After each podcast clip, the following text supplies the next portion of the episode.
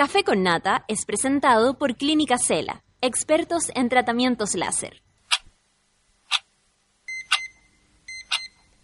Cuando despiertas en otra sintonía, ves las cosas que otros no ven. Si a veces sientes que estás viviendo en Mordor, o como diría mi abuelita, te sientes como chancho en misa, este es tu lugar. Bienvenido al grupo de contención más diverso de la historia. Para entrar, solo debes entregarte a escuchar al resto, participar a tu manera, reírte fuerte y comprometerte para buscar más misioneros para la comunidad. Agarra tu taza y sírvete un buen café con nata.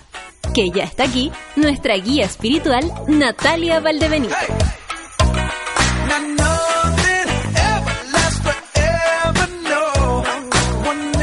Hola monada, por fin es viernes dirán algunos, en mi caso por fin hoy día hay sin miedo en el Teatro Oriente igual que mañana, así que eh, espero a todos los que hayan comprado su entrada, ustedes saben ya está eh, agotado y, y nada, pues agradezco a todos los que hicieron eso. Muchas gracias. ¿Cómo se encuentran? ¿Están contentos porque ya es viernes? Aquí estoy leyéndolos. La Roxana dice que está en casita escuchando el café con nata en un día libre, dice, no hay jardín ni más uno en casa enfermo del estómago, en pijama, pero eh, por un buen rato, no, ¿qué le pasó? En la tarde mi hijo de 11 tiene una prueba de fútbol. Ella me está contando su día, me encanta que hagan eso. Me encanta, muchas gracias. Eh, a ver, espérate tengo tantas opiniones porque resulta que, no sé si a ustedes les pasa, pero me etiquetan en otros mensajes de otra gente y la gente se pone a responder. Entonces ahí se forma eh, una cantidad de Twitter y cosas así increíble. Eh, a la Maritza, por supuesto, a la Claudia, amigo. ¿Cómo estáis, Claudia? ¿Te operaste? ¿Estáis con la hernia? ¿Qué nombre le pusiste a la hernia? eh, la gente le pone nombre a su hernia. como otro hijo. Eh, el DLF Chile, esa también te mando un saludo. La Mansa Woman también anda por aquí en este día viernes. ¿Qué van a hacer ustedes? Pati Ortega, Barbarita, ¿cómo estás? ¿Qué vas a hacer? El salud por eso. ¿Qué va a hacer hoy día? Salud Monada, dice sean felices. Eh, la Alejandra la vice también. Hola, monita, me quedé súper dormida, me van a matar en el municipal. Imagínate, la gente. Eh, la Silva Nitztica dice que eh, ah, nos ve el sábado en, en Sin Miedo. Ale Joaquina también anda por acá, como siempre. Muchas gracias. Eh, muchas gracias a todas las personas. Oye, eh, son las nueve con cuatro, leyendo noticias. La verdad es que Chile sigue como en esa nebulosa, ¿no? Hoy día amaneció como como abollonado, digamos, abollonado. Y ya aquí en, nubelosa, nebulosa me estoy refiriendo, es eh, a la mm, a esta como política en la que es como estamos con los buenos o no están con nadie. Y la verdad es que tenemos que ser un poco más avispados esta semana, eh, si hacemos un resumen de esta semana, que por lo menos por mi parte se me ha hecho, pero un mes. Un mes ha, valido para mí esta semana. Eh, resulta que el, la Sol anda buscando café, está histérica histérica, tranquilos, ¿ah? ya vamos a hablar con la Sol para saber qué le pasa. Eh, esta nebulosa que está haciendo como este ruido eh, político, a mí me gusta siempre como, como mm, no enseñar, sino que aprender sobre lo que está pasando. De verdad, o sea, yo creo que uno tiene que leer para de nuevo aprender sobre las cosas que están pasando, porque eh, este el Chile se va modificando y la verdad es que es increíble como por ejemplo la ustedes saben Jacqueline.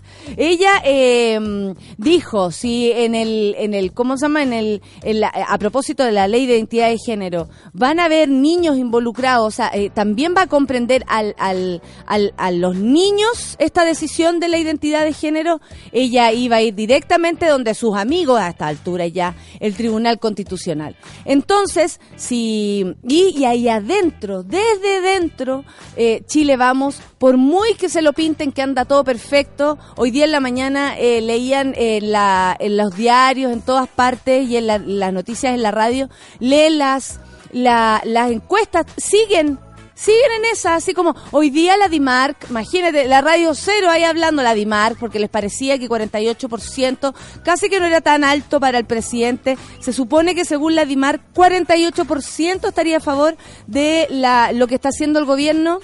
Eh, si usted conoce a alguien, que conozca a alguien, que conozca a alguien que lo hayan encuestado y le hayan preguntado, sería maravilloso. No sé si miden, eh, no sé, la como la, la sensación térmica, no tengo idea, pero es, muy raro, ¿no? Que aparezcan al tiro esos tipos de, de, evaluaciones. Dicen que es menor a la que había antes, a la que el mismo eh, recibió su gobierno pasado, eh, porque le digan lo que le digan, igual es su gobierno, eh, igual él ya pasó por aquí.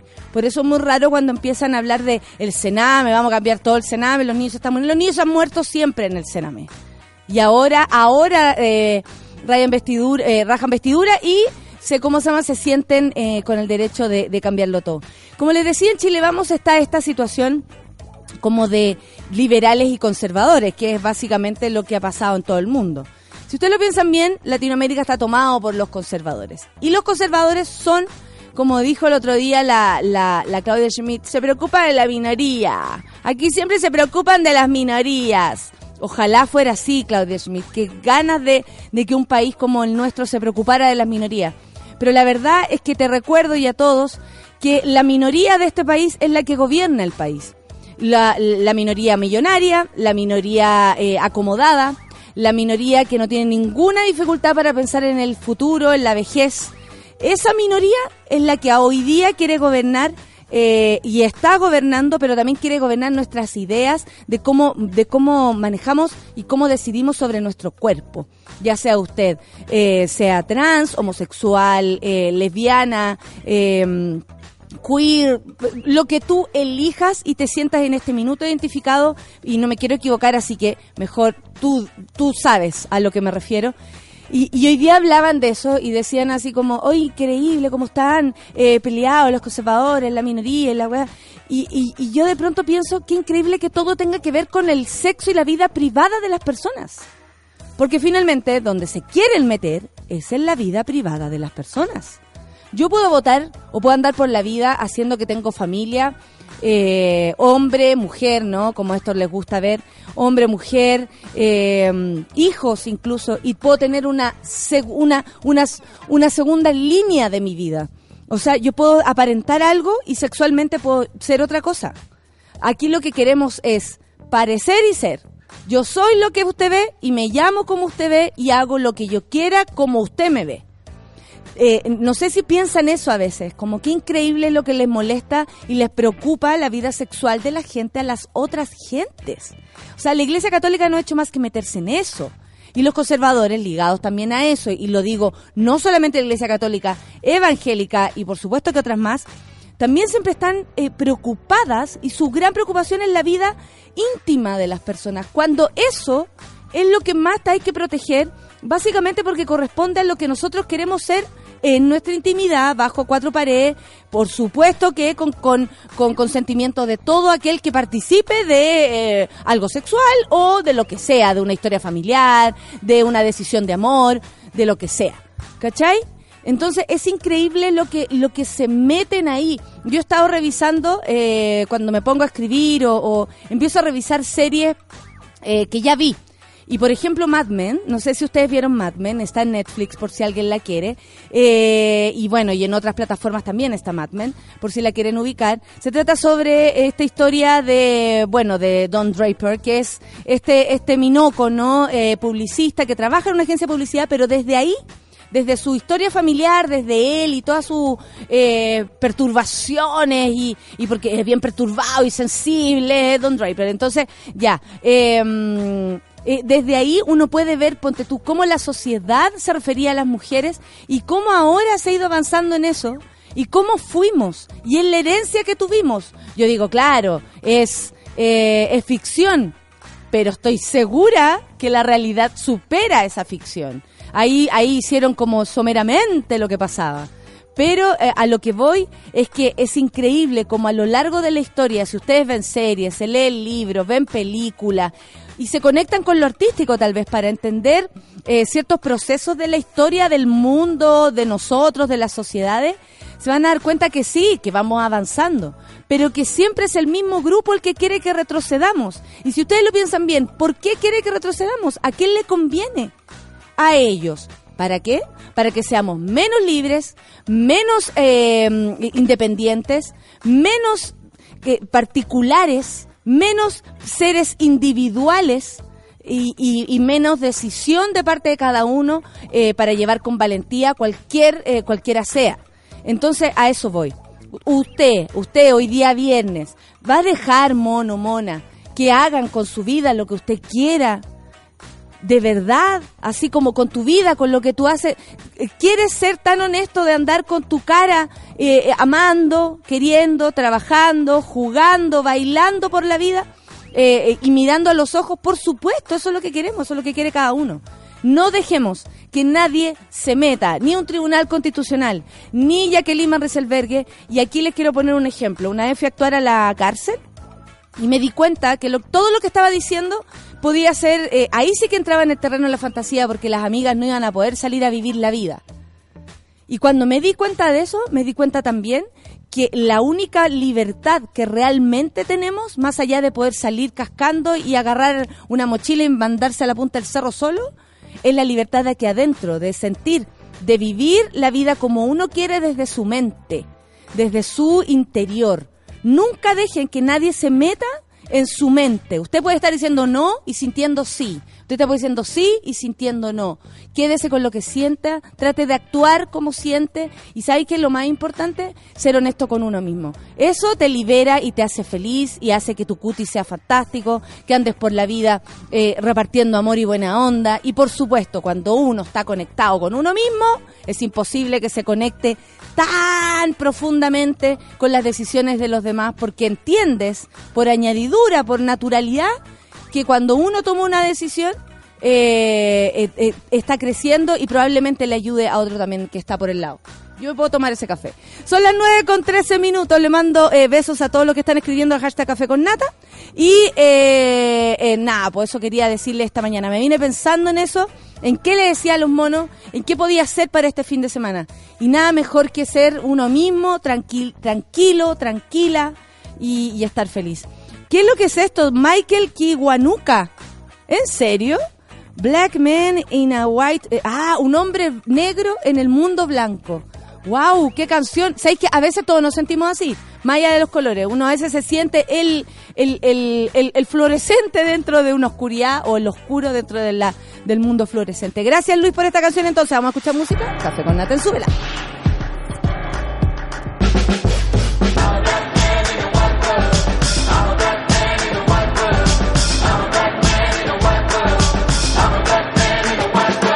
Naten, see the saddest life, a savage life. Snakes and thieves, every man has his price. It's hell below. Who will or won't sell his soul? What's my goal? Go to jail and fail? Hell no. In the streets, there's a few ways out, cause face it, time is short. Think fast while I resort to a life of crime and fast cash. Nah, I'm destined to be king, staying on the right path. I'm in love, but I'm still sad.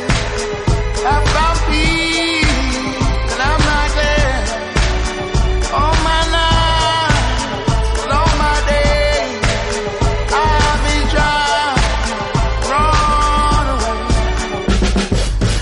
in the world oppressed. How do I express my very own ghetto Gettysburg address? My platform is a rap song.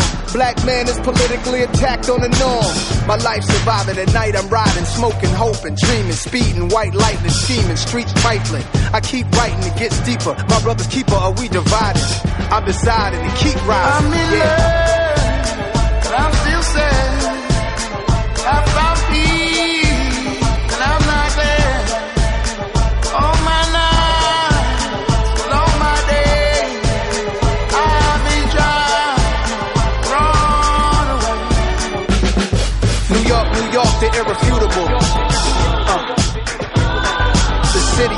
it out here, is beautiful.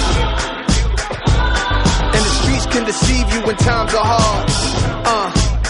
And the pressure leaves your mind, body, and soul so scarred. Uh.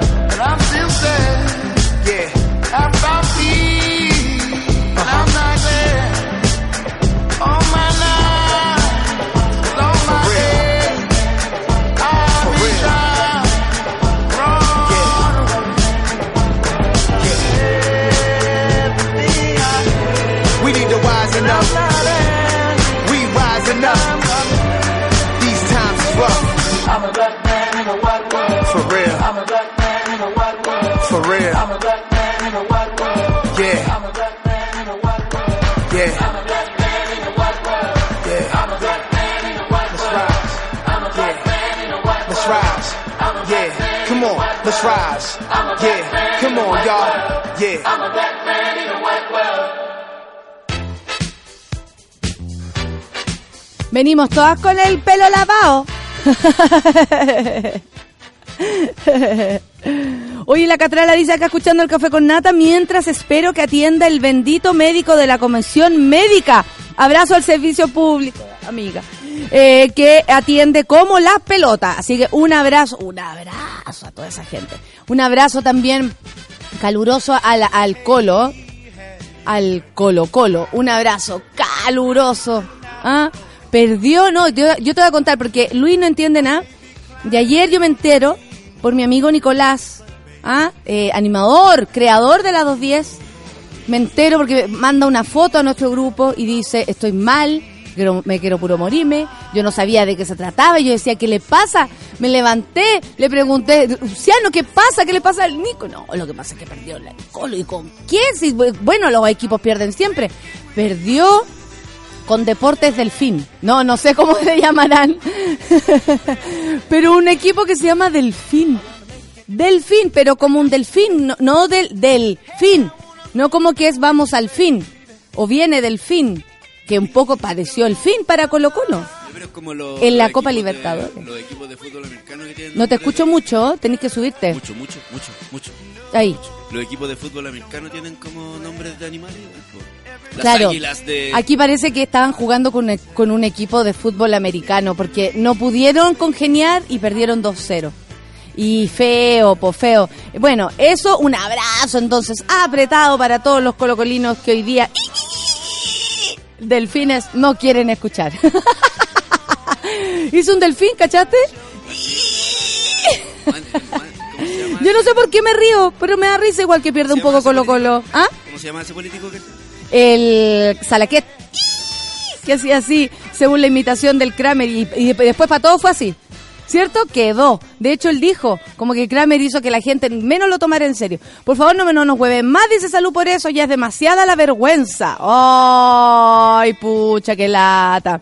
Eh, Fisurelo dice, buen discurso. Ah, muchas gracias, resaltando nuestra identidad, lo que más deberíamos valorar y defender, sobre todo ayudando a aquellos aún en proceso de identificarse.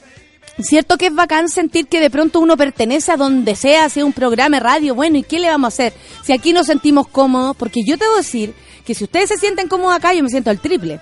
Eh, eh, siempre nos sentimos a veces como bichos raros y es bueno eh, de pronto sentir que hay un grupo de bichos raros. No es que uno sea un normal, sino que te uní a, a los que tú consideráis que se parecen un poco a ti y te hacen sentir tranquilo, porque es lo mejor.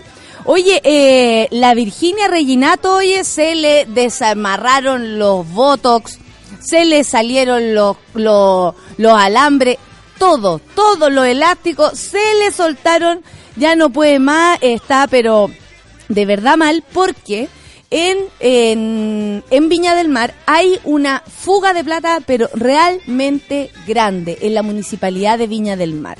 Se habrían justificado por aquí y por allá, pero la, la Coti, atentamente Coti Reginato, no hay que ella firma en los Twitter, eso es maravilloso. Así como, hoy día el DJ del Festival de Viña va a ser Lucho Escobar. Atentamente, Virginia Reginato. bueno, atentamente, Valderito Natalia les va a contar que, eh, bueno, está la gran cagada en, en- en Viña del Mar. No se ha sabido tanto, de hecho, habían dicho así como si fuera la municipalidad de Recoleta, estarían todos, pero feliz haciendo un carnaval eh, pidiendo que sacaran a esos alcaldes atroces comunistas que vienen a robarse el dinero que solo es de ellos, porque está claro que finalmente uno al final le está robando a quién? A los mismos de siempre. Resulta que está la gran cagada en la quinta región, sobre todo en, en, en Viña del Mar, como les decía. Y eh, ayer Marcelo Catril, ustedes saben, no saben, yo tampoco sabía quién era. Es un sacerdote del campamento Manuel Bustos. Gente, yo diría, importante de las de, eh, eh, de la zona, porque son esas personas, más allá de ser un sacerdote, que vive en el campamento, que entiende lo que pasa que sabe de... eh, ¿Qué pasó? ¿Temblando? No, un ruido. Ah, tu guata. ¿Te cachai? Era diferente a los ruidos normales. Ah, era la, la, la, la regia. No, La Sophie Cuina no era. no era otro ruido. Era otro ruido, a lo mejor se veía, se venía caminando y así. Pum. Pom, pom. Bueno, te cuento que pom, pom, pom. Este sacerdote del campamento Manuel Bustos se sumó a las críticas por el actual déficit municipal que enfrenta Viña del Mar. En específico, cuestionó en su cuenta de Twitter una de las respuestas que la propia alcaldesa Virginia Reginato, atentamente Virginia Reginato, entregó para explicar la crisis financiera. Consiste en que la deuda surge en parte del gasto que han realizado en campamentos. Esa fue una de las eh, justificaciones que dio la, alcaldesa, así como, oye, ¿sabes que no hay plata porque estamos ayudando mucho a la gente de los campamentos? ¿Qué dijo este señor? Dice, amigo, Amigos, expreso mi mayor indignación por respuesta del municipio de Viña del Mar al decir que la deuda que tienen es por el gasto que han hecho los campamentos. Yo soy cura del campamento Manuel Bustos y estoy segura de que no es así. Seguro, perdón, de que no es así. Siempre se joden a los pobres. El religioso también explicó eh, otro, en otro Twitter su, versión, su visión crítica sobre el Festival de Viña del Mar. Dice, creo que hay más gastos en la famosa alfombra roja que en nuestros campamentos y poblaciones. Lamento que justifiquen sus gastos culpando a los campamentos. O sea, de hecho, si hubiese plata en los campamentos, probablemente ya no serían campamentos. Ya está claro, ¿no? Sería un lugar eh, apto para que vivan personas. Fin. Catril reconoció que le indigna el lujo de la tradición, de la tradicional alfombra roja, por supuesto comparándola con la realidad de la gente pobre. Cuando se muestran caminando los anillos de alguna manera, es una bofetada a la gente pobre de los cerros. Eh, este cura lleva nueve años trabajando en conjunto con el campamento Manuel Bustos, en el que actualmente viven más de, cie- de 1.100 familias y casi 4.000 personas, recibiendo parcialmente a principios de marzo títulos de dominio para, para comenzar recién a regular sus viviendas. Eh, me parece fantástico que eh, la gente se diga estas cosas, ¿no? Eh, diga, así como, oye, no considero que sea justo que usted diga, señora alcaldesa, atentamente, Coti Reginato, que eh, eh, no es justo porque la verdad, la realidad de los campamentos no se condice con esa cantidad de plata. Eh, ya lo saben. Bueno, a ver, hay gente acá del, de, de Valpo o de Viña que me cuente cómo está la cosa por ahí. Cambiemos de tema, ¿eh? dejemos a Colo Colo tranquilo, por favor. Ay, espérate, a ver si hay algo acá. Ánima los del Colo. Hoy la gente está poniendo cosas, ¿ah? Increíble. Bueno, la cuestión es que eh, quiero que me digan, pues, si alguien de Viña del Mar sabe de esto, sabía de esto de antes, no es que las cosas igual la trascienden antes que aparezcan en la prensa. Si la prensa ahora, aparte, someramente está hablando de, de atentamente Coti Reginato. Absoluta. Andan regalando los anillos carísimos a la reina del festival y la deuda es de los campamentos, dice la negrita. Sí, en realidad el anillo a la reina yo me imagino que es lo mínimo dentro de toda esa organización, dentro de toda esa eh, producción. No quisiera, porque no conozco el tema a ciencia cierta, eh, sí, eh, como escaparme del, de- escaparme con los tarros y decir la producción del festival es la que se lleva finalmente el, el- la plata de la Muni. Pero, eh, claro, es raro que se haga un evento tan masivo, tan importante, tan mediático, con tanta plata y en una misma municipalidad donde existe un hoyo por donde se está yendo la plata así liberada y, y- no hay, eh, no sé, una boleta que diga hasta dónde llegaron. Porque mm, eh, esto en realidad puede, es- esto es más notorio porque es la municipalidad de Viña del Mar. Porque estamos mirando la municipalidad de Viña del Mar, porque de- después aparece la, la, la, la atentamente Coti Reginato diciéndole a las personas, miren, eh, vamos a cobrar más caro por los, por los estacionamientos, porque hay mucha gente o porque nuestra ciudad tiene que mantenerse bella, entonces así nos restamos de eh, daños al, al, al, al municipio. ¿Me entienden? O sea, se cobra caro en el verano, sobre todo en los estacionamientos. Eh, suben la, la plusvalía de todo, eh, de toda eh, propiedad que existe en Viña del Mar. Entonces, entra plata. Si ese es el rollo. Y todos lo vemos que entra plata. No es mentira que entra plata. Por lo mismo hay que estar atentos.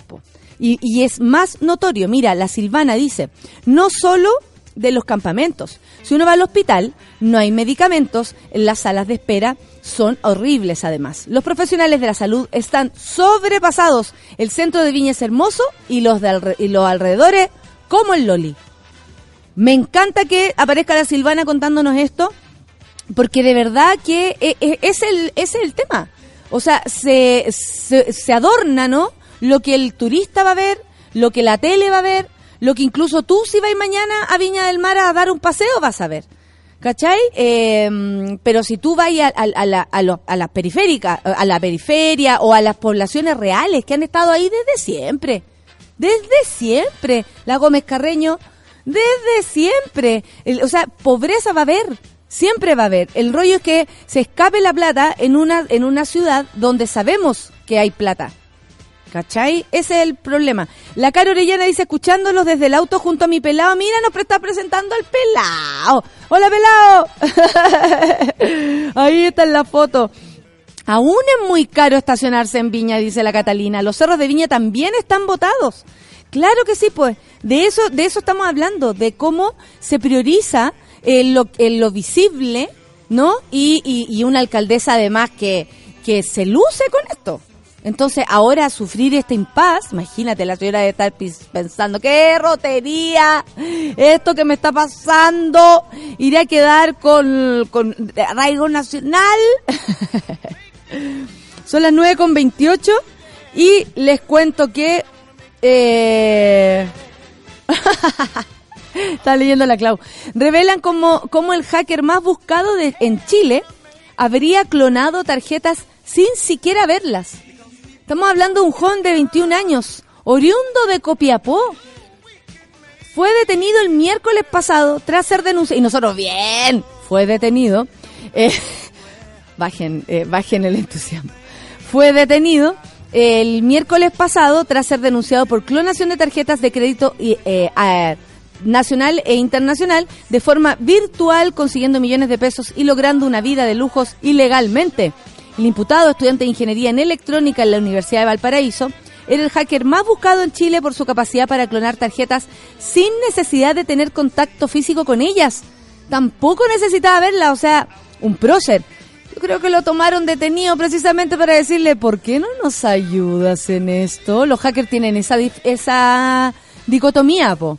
Que te pueden, es como el atrápame si puedes. Vieron esa película que al final el tipo le termina pidiendo ayuda porque es capo en, en la falsificación de cheques. Entonces le dice, a ver, revisa tú esto. Y le dice, no, esto es verdadera, falsa, este es bla.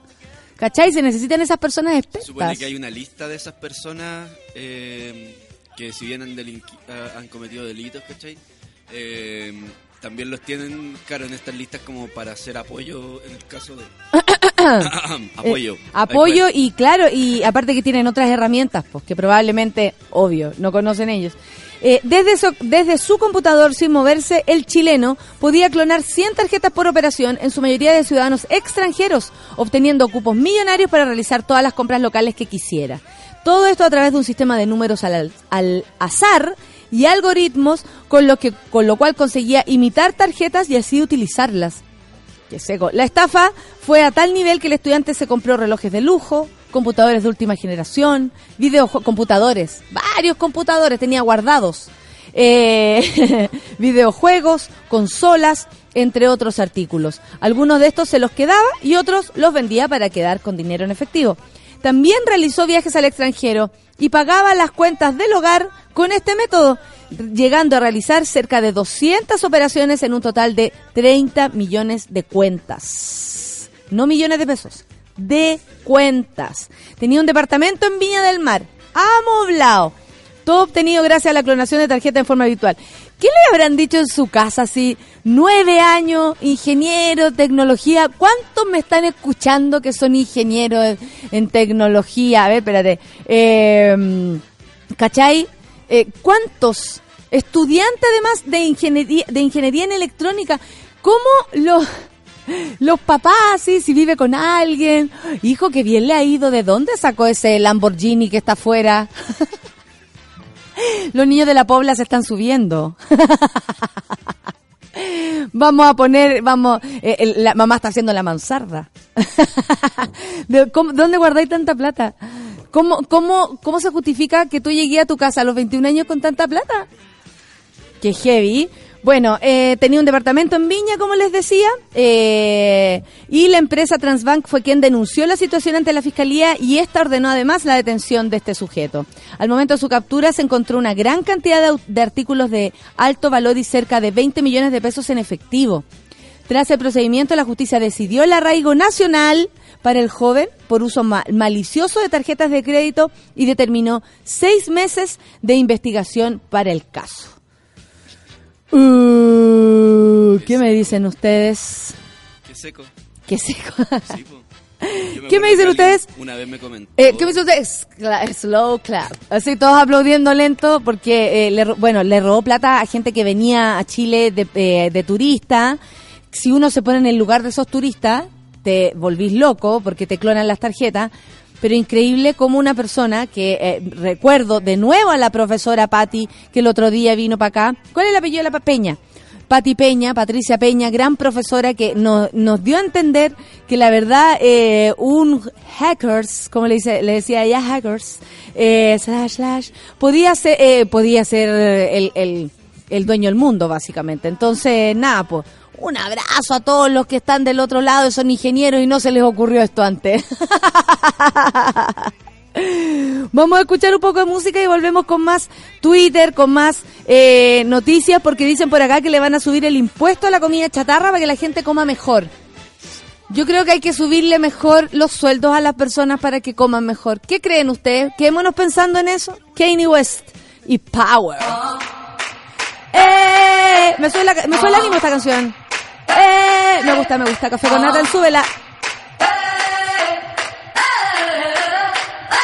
I'm living in that 21st century, doing something mean to it. Do it better than anybody you ever seen. Do it. Screams from the haters, got a nice ring to it. I guess every superhero need his theme music. No one man should have all that power. The clock's ticking, I just count the hours. Stop tripping, I'm tripping off the power. System the school's closed, the prison's open. We ain't got nothing to lose, motherfucker, we rollin'. Huh? Motherfucker, we rollin'. With some light skinned girls and some Kelly Rollins. In this white man world, we the ones chosen. So good night, cool world, I see you in the morning. Huh? I see you in the morning. This is way too much, I need a moment. No one man should have all that power. The clock's ticking, I tipping, I'm tripping off the past.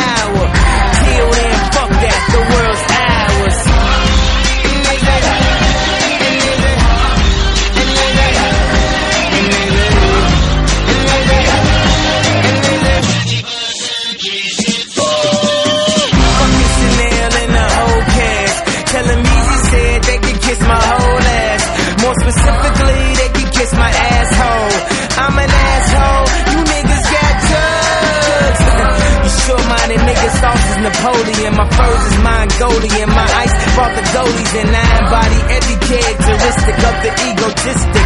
He knows he's so fucking gifted. I just needed time alone with my own thoughts. Got treasures in my mind, but couldn't open up my own vault. My talent, creativity, purity, and honesty is honestly being crowded by these grown thoughts. Reality is catching up with me, taking my inner child. I'm fighting for custody with these responsibilities that they entrusted me. As I look down at my diamond encrusted piece, thinking no one man should have all that power. The clock's ticking, I just count the hours. Stop tripping, I'm tripping off the powder. Till then, fuck that, the world's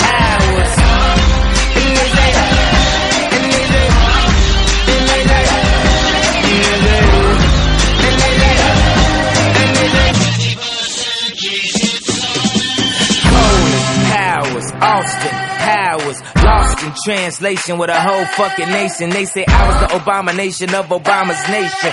Well, that's a pretty bad way to start the conversation. At the end of the day, god damn it, I'm killing this shit. I know damn well y'all feeling this shit. I don't need your pussy, bitch, I'm on my own dick. I ain't got a power trip, who you going home with? How ye doing? I'm surviving. I was drinking earlier,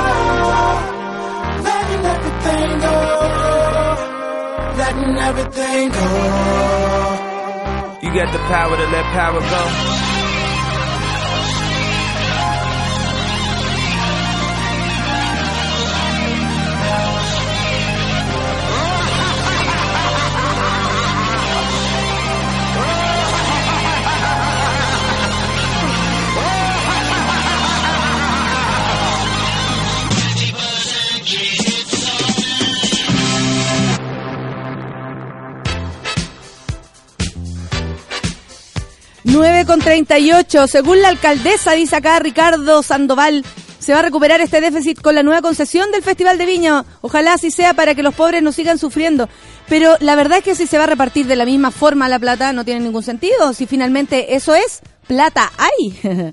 o sea, eh, ustedes se imaginan que el Festival de Viña le puede pagar 150 lucas, millones, a un comediante porque... A un comediante donde a nosotros nos pagan muy, muy poco. Eso porque si a él le pagan, a él le pagan, eh, a un comediante le pagan algo así, imagínense al, al Lionel Richie. Imagínense al, Despacito, ¿cuánto se gastó en el Despacito? Luis Fonsi o Ignacio Franzani, que al cabo es lo mismo. Encuentro que cada vez se está pareciendo más Ignacio Franzani a Luis Fonsi, discúlpenme. Los pajaritos en el aire, las cinco versiones, ¿cuánto costaba cada versión? Eh? Oye, ¿cuánto? Yo creo igual que trajeron eh, por dos pesos a gente de zona. Pasaron 200 lucas y con boleta. ¿Te cachai? bueno. Hoy día el día del deporte, dice la eh, salud por eso. Saludos a la tía Coti, que su mejor deporte fue dejarla cagar financieramente en Viña del Mar. Bravo Cristian, dice verdad. Ojalá que en Viña también eh, amononaran el sector Gómez Carreño, claro que sí, forestal o Reñaca Alto, que no tiene nada que ver con Reñaca Playa que se venga la suavea mejor para acá. Mira, buena idea. Tienen el casino, festival y son una ciudad turística. ¿Por qué no tienen plata? Que para toda Virginia, dice la Dani. Atentamente, Coti Rollinato, que me gusta cómo firma los... Tú sabes, Sol, que ella firma los Twitter, po. ¿Cachai? La Sol es la mejor periodista de Chile. Atentamente, Coti Reinato. Atentamente, Coti Reinato practicando pesca por arrastre. Con las lucas en viña, dice la, la catrala, que son pesados. Buenos días, Monis, el Quique Palacio, aquí camino una sesión de fotos. Es aquí que, te vaya súper bien a trabajar. Me perdí casi media hora del programa, dice la orfelina. Fuera, orfelina, no nos quieres. No eres la misma de siempre. ¿Qué te pasa? Ah, ¿te cachai? No, orfelina, trabaje usted tranquila nomás. Aún es muy caro estacionarse en Viña, dice la Catalina. Los cerros de Viña también están votados. Oye, me reí con este Twitter. ¿Para qué te voy a estar con cosas? Mi querida... Mm, esta es la Gaby. Sí, la Gaby Guerra. Dice así, a propósito del hackers. Mi también podía hacer eso, pero le daba miedo al weón sacar plata y que lo pillaran. Eso le daba miedo al weón. Mayúscula. Andarme cagando sin condón, no. ¡Eh! Encontré genial. Aplauso aquí. Mira, no te da miedo. Miedo hay que tener, o sea, claro, eh, vergüenza hay que tener para robar. Esa es la vergüenza que tenía él, po Gaby. Lo que pasa es que para lo otro no le daba la inteligencia de ponerse el condón.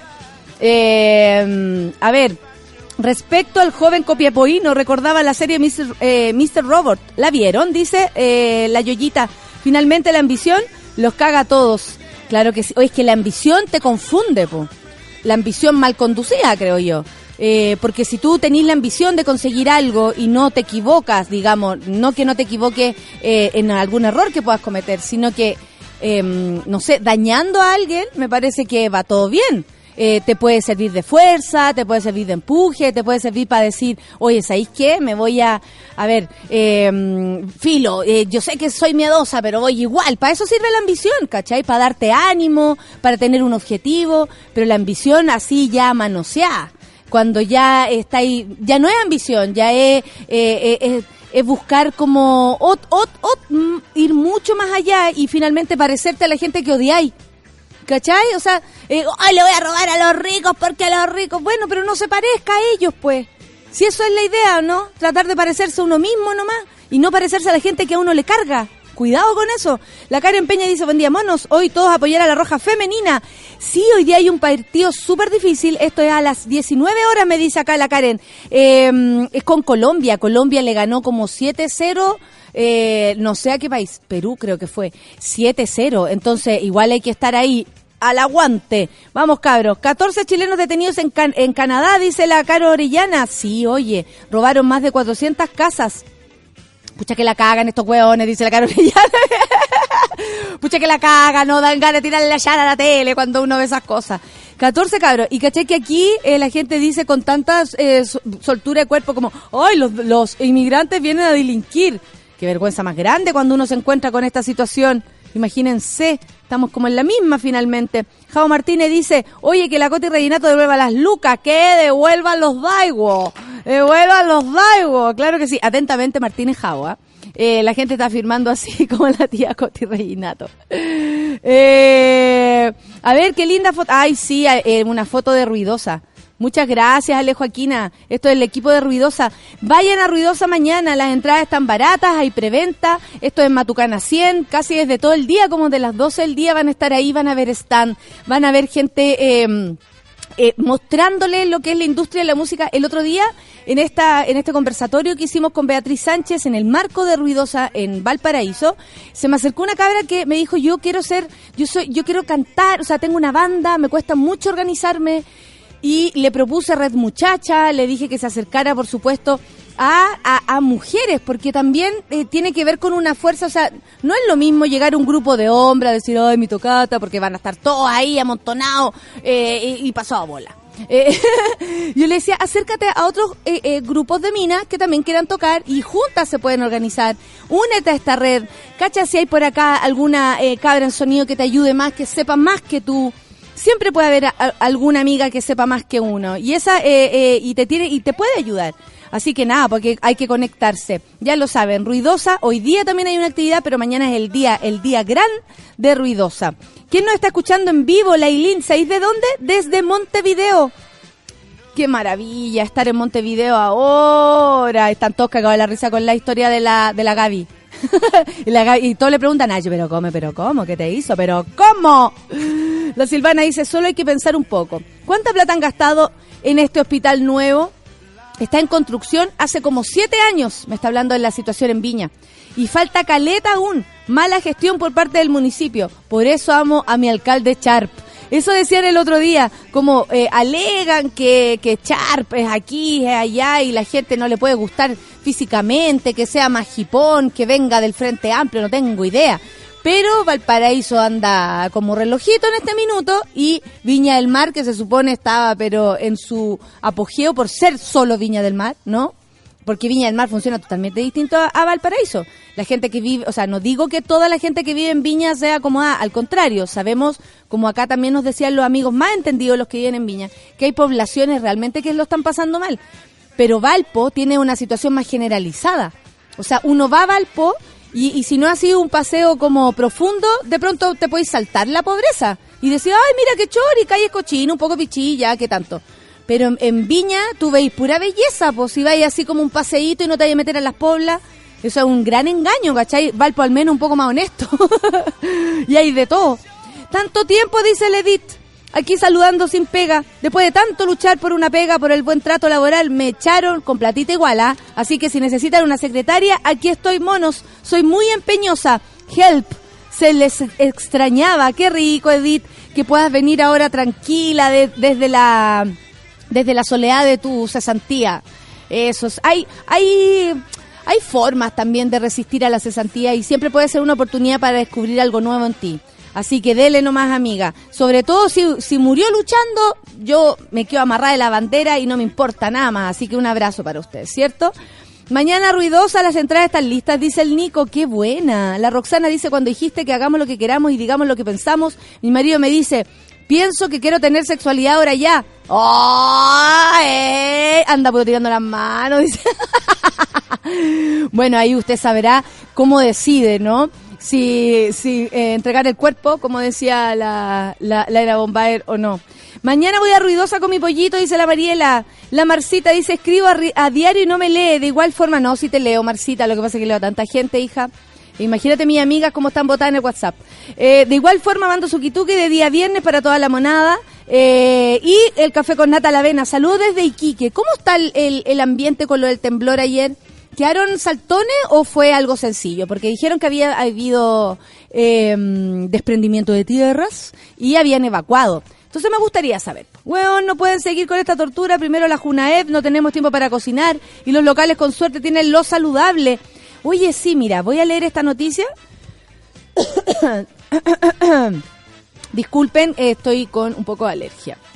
Eh, oye, me levanté como a las 3 de la mañana porque me estaba hueveando un zancudo. Qué terrible, eh, lo de los zancudos. Eh, es como, ¿Me ey,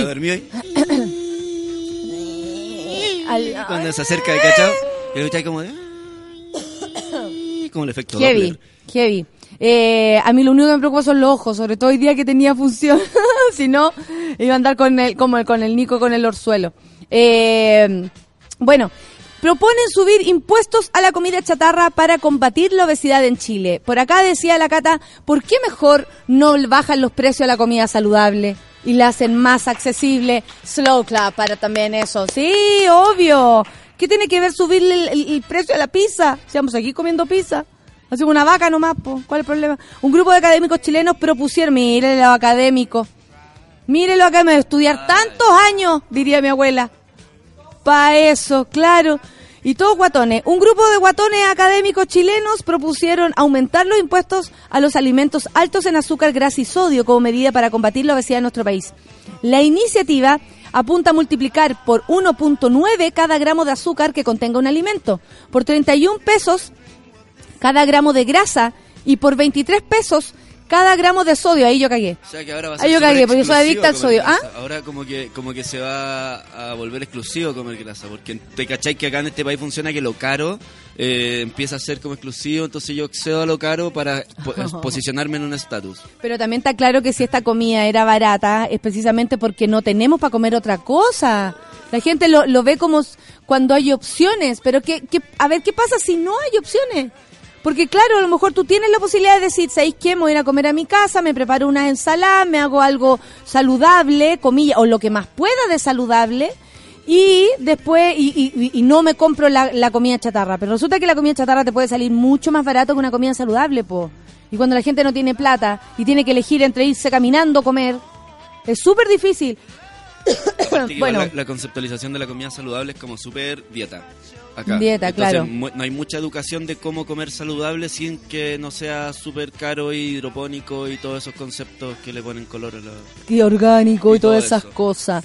Mira, eh, como les decía, 23 pesos por gramo de sodio y al total agregarle el IVA. Según los resultados del estudio de la evaluación y aplicación de impuestos a los alimentos nutrientes dañinos para la salud en Chile, eh, encargados por el Ministerio de Salud y Hacienda del gobierno de Michelle Bachelet y realizado por un grupo de académicos de diversas áreas de la Universidad de Chile Católica y Adolfo Ibáñez en el 2017. Esto debido a que según la escuela, el, perdón, la última encuesta nacional de salud del 2017, el 74% de la población tiene exceso de peso y el 3.2% vive con obesidad mórbida.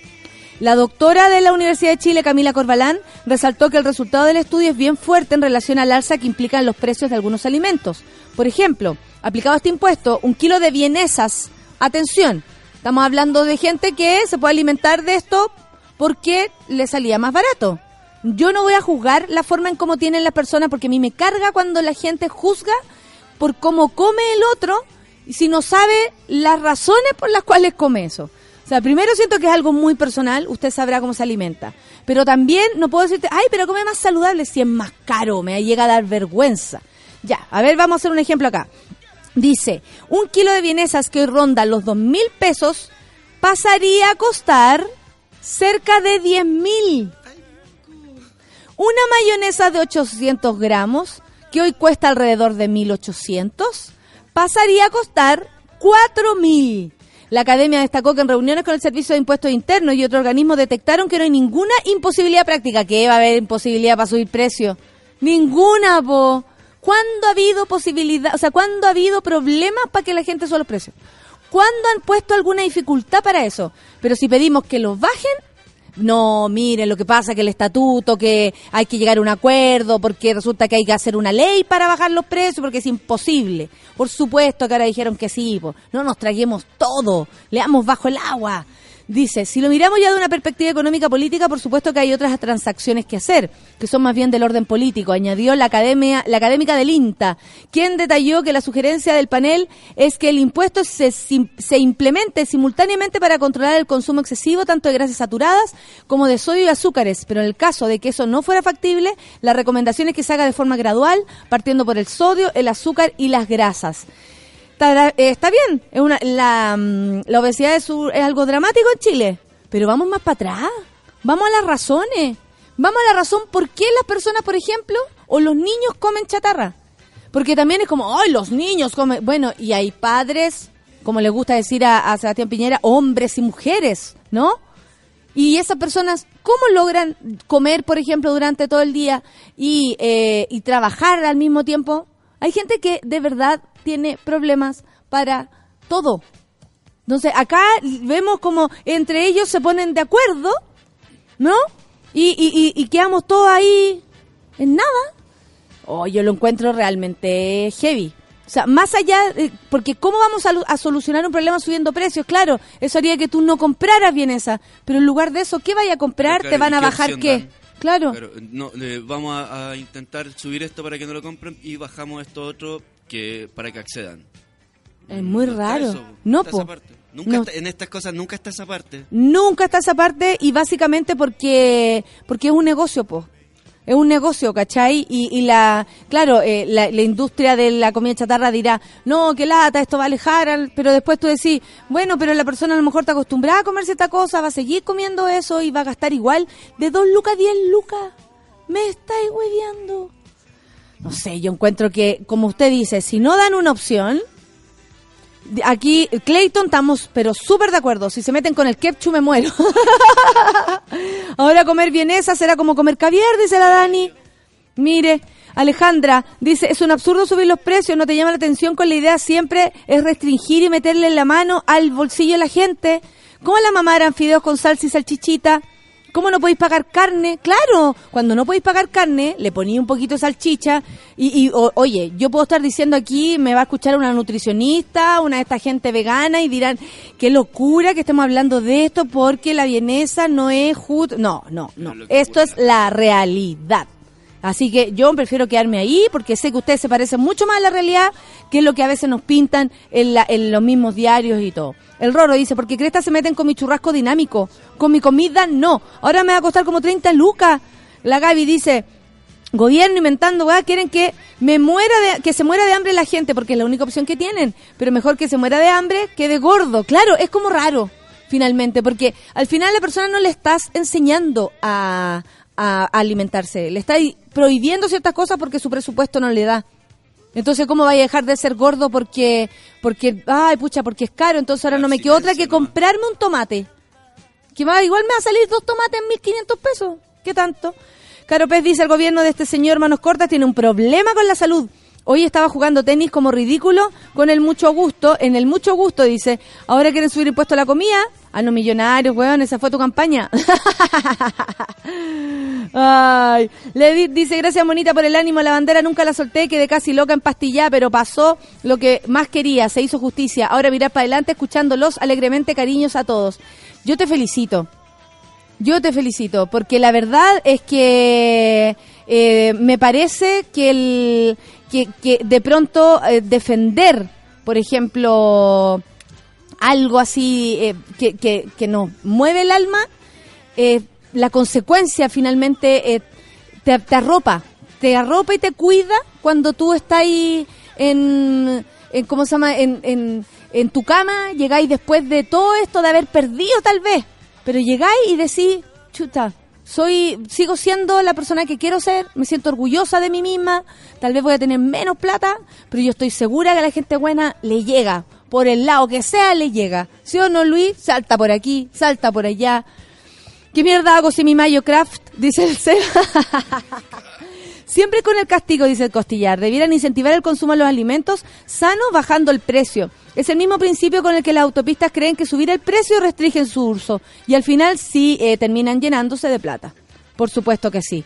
Pensé que solo era una comida chatarra tipo McDonald's, pero no, de verdad. Hay cosas que uno come porque es para lo que alcanza.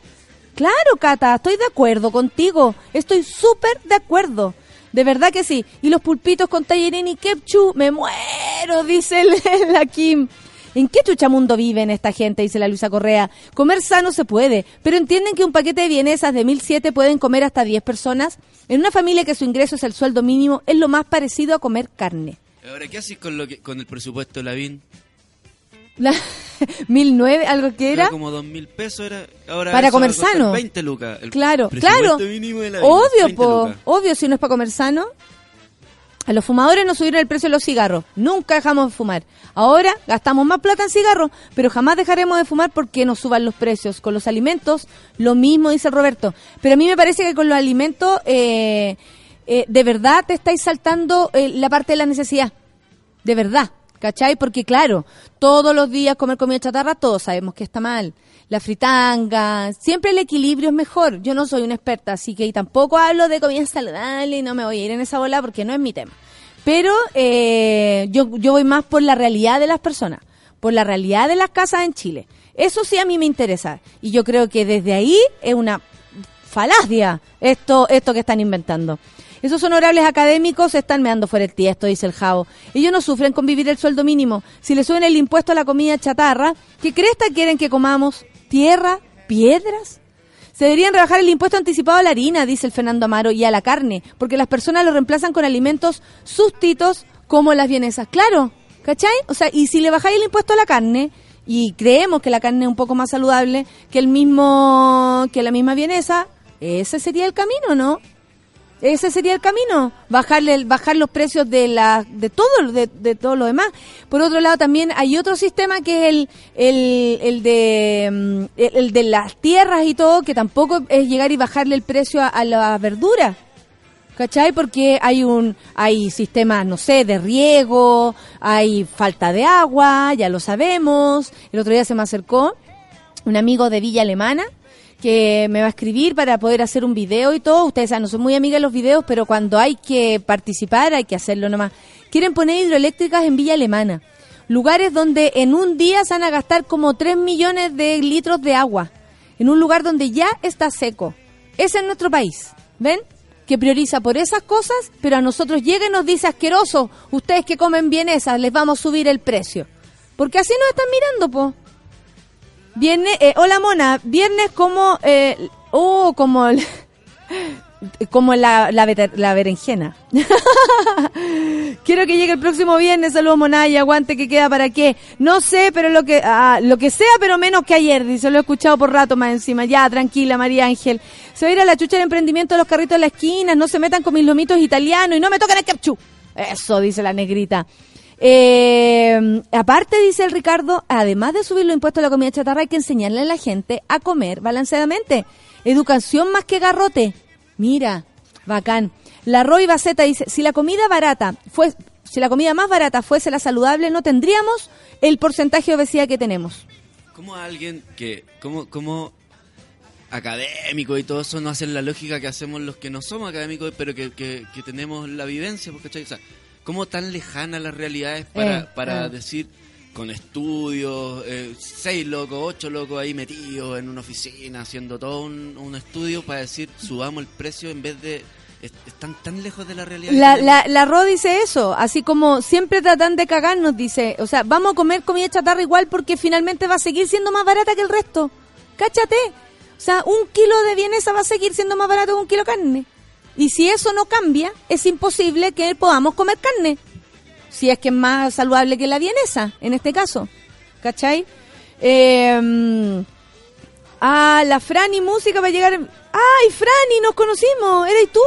¡Qué buena! Me encanta. Qué bueno que no vive aquí. Te imagino todo el rato arrancando y corriendo porque puede estar temblando ahora, o ahora, o ahora. ¡Ah! Me dice la Marcita. No, bueno. Qué bueno que no. Eh, bueno, están todos pensando en esto de la comida chatarra. Qué bueno que podamos conversarlo, ¿ah? Porque de verdad eh, da lata, da lata que eh, se pongan como a, a dirigir nuestras vidas sin la claridad de cómo es la realidad de nuestras vidas. Eso sí que da mucha lata, porque si tú tenías un poquito más, obvio que te hay a alimentar mejor. Eso está claro. O sea, uno tiene un poquito más y busca un mejor lugar si es que vas a salir a comer. Buscas una mejor forma de cocinar en tu casa, compráis cosas más ricas, hay niños mejores. Es la única manera. Uno tiene un poco de plata y es lo primero que hace. ¿Cachai? Entonces es súper loco que nos suban los precios de las cosas que podemos comprar cuando no tenemos plata y eh, nos dejen afuera de todo. O sea, ya no se puede gozar, no se puede hacer nada. Y los que la pueden hacer van a quedar en Porque los que, los que consumen cosas buenas no les va a afectar en nada. No, po. Van a quedar ahí mismo ellos. Mira, lo- el último, la Claudia Amigo dice, pero si es todo diseñado para inyectar más el dinero a la industria de las farmacias del sistema de salud, chatarra, aún con más impuestos, más 45 o 65 horas de trabajo, igual vida sedentaria, lo mismo a problemas digestivos, cáncer, etcétera. O sea, claro, si usted se enferma más, ¿a quién le pagamos? A los mismos que hacen las comidas, a los mismos que tienen la farmacia, a los mismos de siempre. Qué bueno que podamos ahora entender con mayor claridad cómo se nos viene y cómo es la cosa, ¿no? Que nos engañen lo menos posible. Son las 10 con 3. Nos vamos a escuchar a Pet Shop Boys. Buena, porque no estamos haciendo la, la previa a lo que viene. Al pop. Viene un invitado muy pop. Hoy día tenemos dos hombres de invitados. Le vamos a sacar el jugo. Van a ver nomás. Café con nata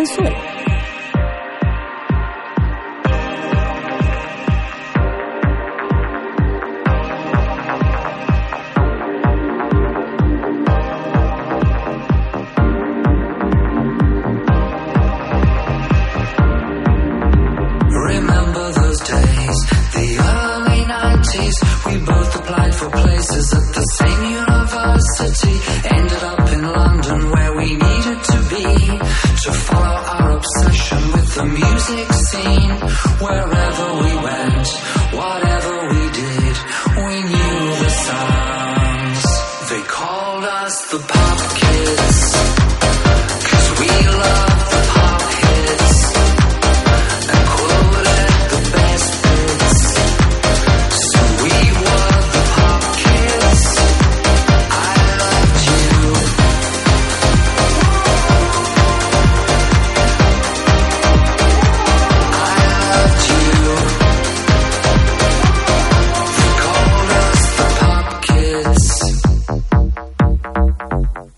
studied history while you did biology. To you, the human body didn't hold any mystery. We were young, but imagine we were so sophisticated. Telling everyone we knew that rock was overrated. We stayed out till late, five nights a week, and felt so chic.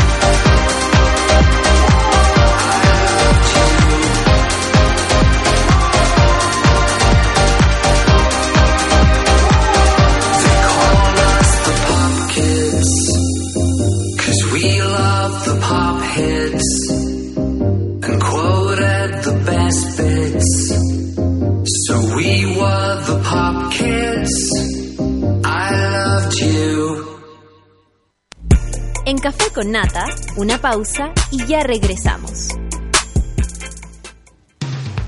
Hoy en Sube la Radio. Tómate un break al mediodía y engaña la tripa junto a Isidora Ursúa y Eleonora Aldea.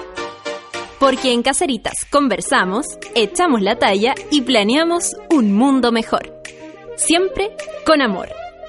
Caseritas, de lunes a viernes al mediodía en Sube la Radio. En otra sintonía.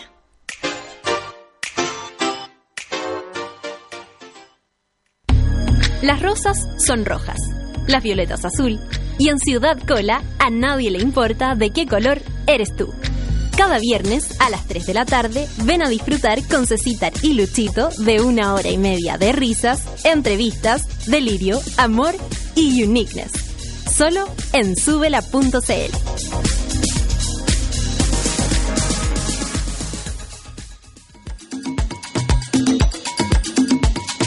Hoy, a las 4 y media de la tarde, Fabricio Copano te ayuda a lidiar con ciertas emociones y administrar las paradojas de la vida. Escucha FOMO, Fear of Missing Out, solo por Sube la Radio.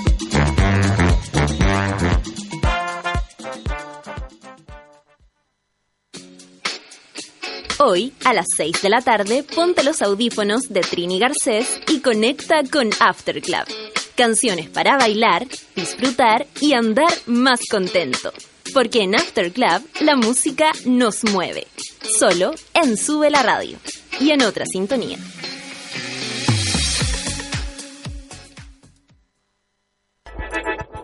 Llegó la hora en Sube la Radio. Diez de la mañana. Gabriel, eh, ¿cómo vas con el informe que te pedí para la... ¿Ya está? ¿Y el que te pedí para... ¿Ya está? Bueno, hay otro informe que también es importante. Sí, ese también ya está. Pero sí, todavía no te lo he pedido. Pero me lo iba a pedir, ¿o no? O sea, sí, pero no entiendo cómo tú... Bueno, mire, tomé un Red Bull y saqué toda la pega de una. ¿Qué pasa, jefe? Que... Es que no tengo nada más que pedirte entonces. Pídame que lo invite a la pichanga que vamos a jugar ahora, que nos falló el arquero. Y no se preocupe, Red Bull te da alas.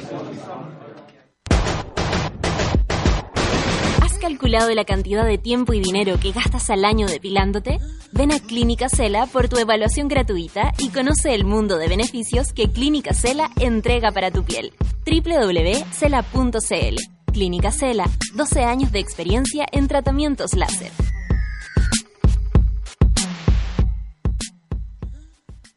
Vuelve a Santiago Inédit, el festival internacional de cine y documental musical más importante del país. Durante seis días, del 18 al 23 de abril, podrás disfrutar de los mejores documentales musicales nacionales e internacionales. Infórmate en inédit.cl. Inédit es música para tus ojos. Auspicia Nescafé, 10 años junto a Inédit. Organiza Fundación Música para tus ojos. Colabora Sube la Radio. Proyecto financiado por el Fondo de Fomento Audiovisual 2018. Ley de Donaciones Culturales. Ya estamos de vuelta en Café con Nata.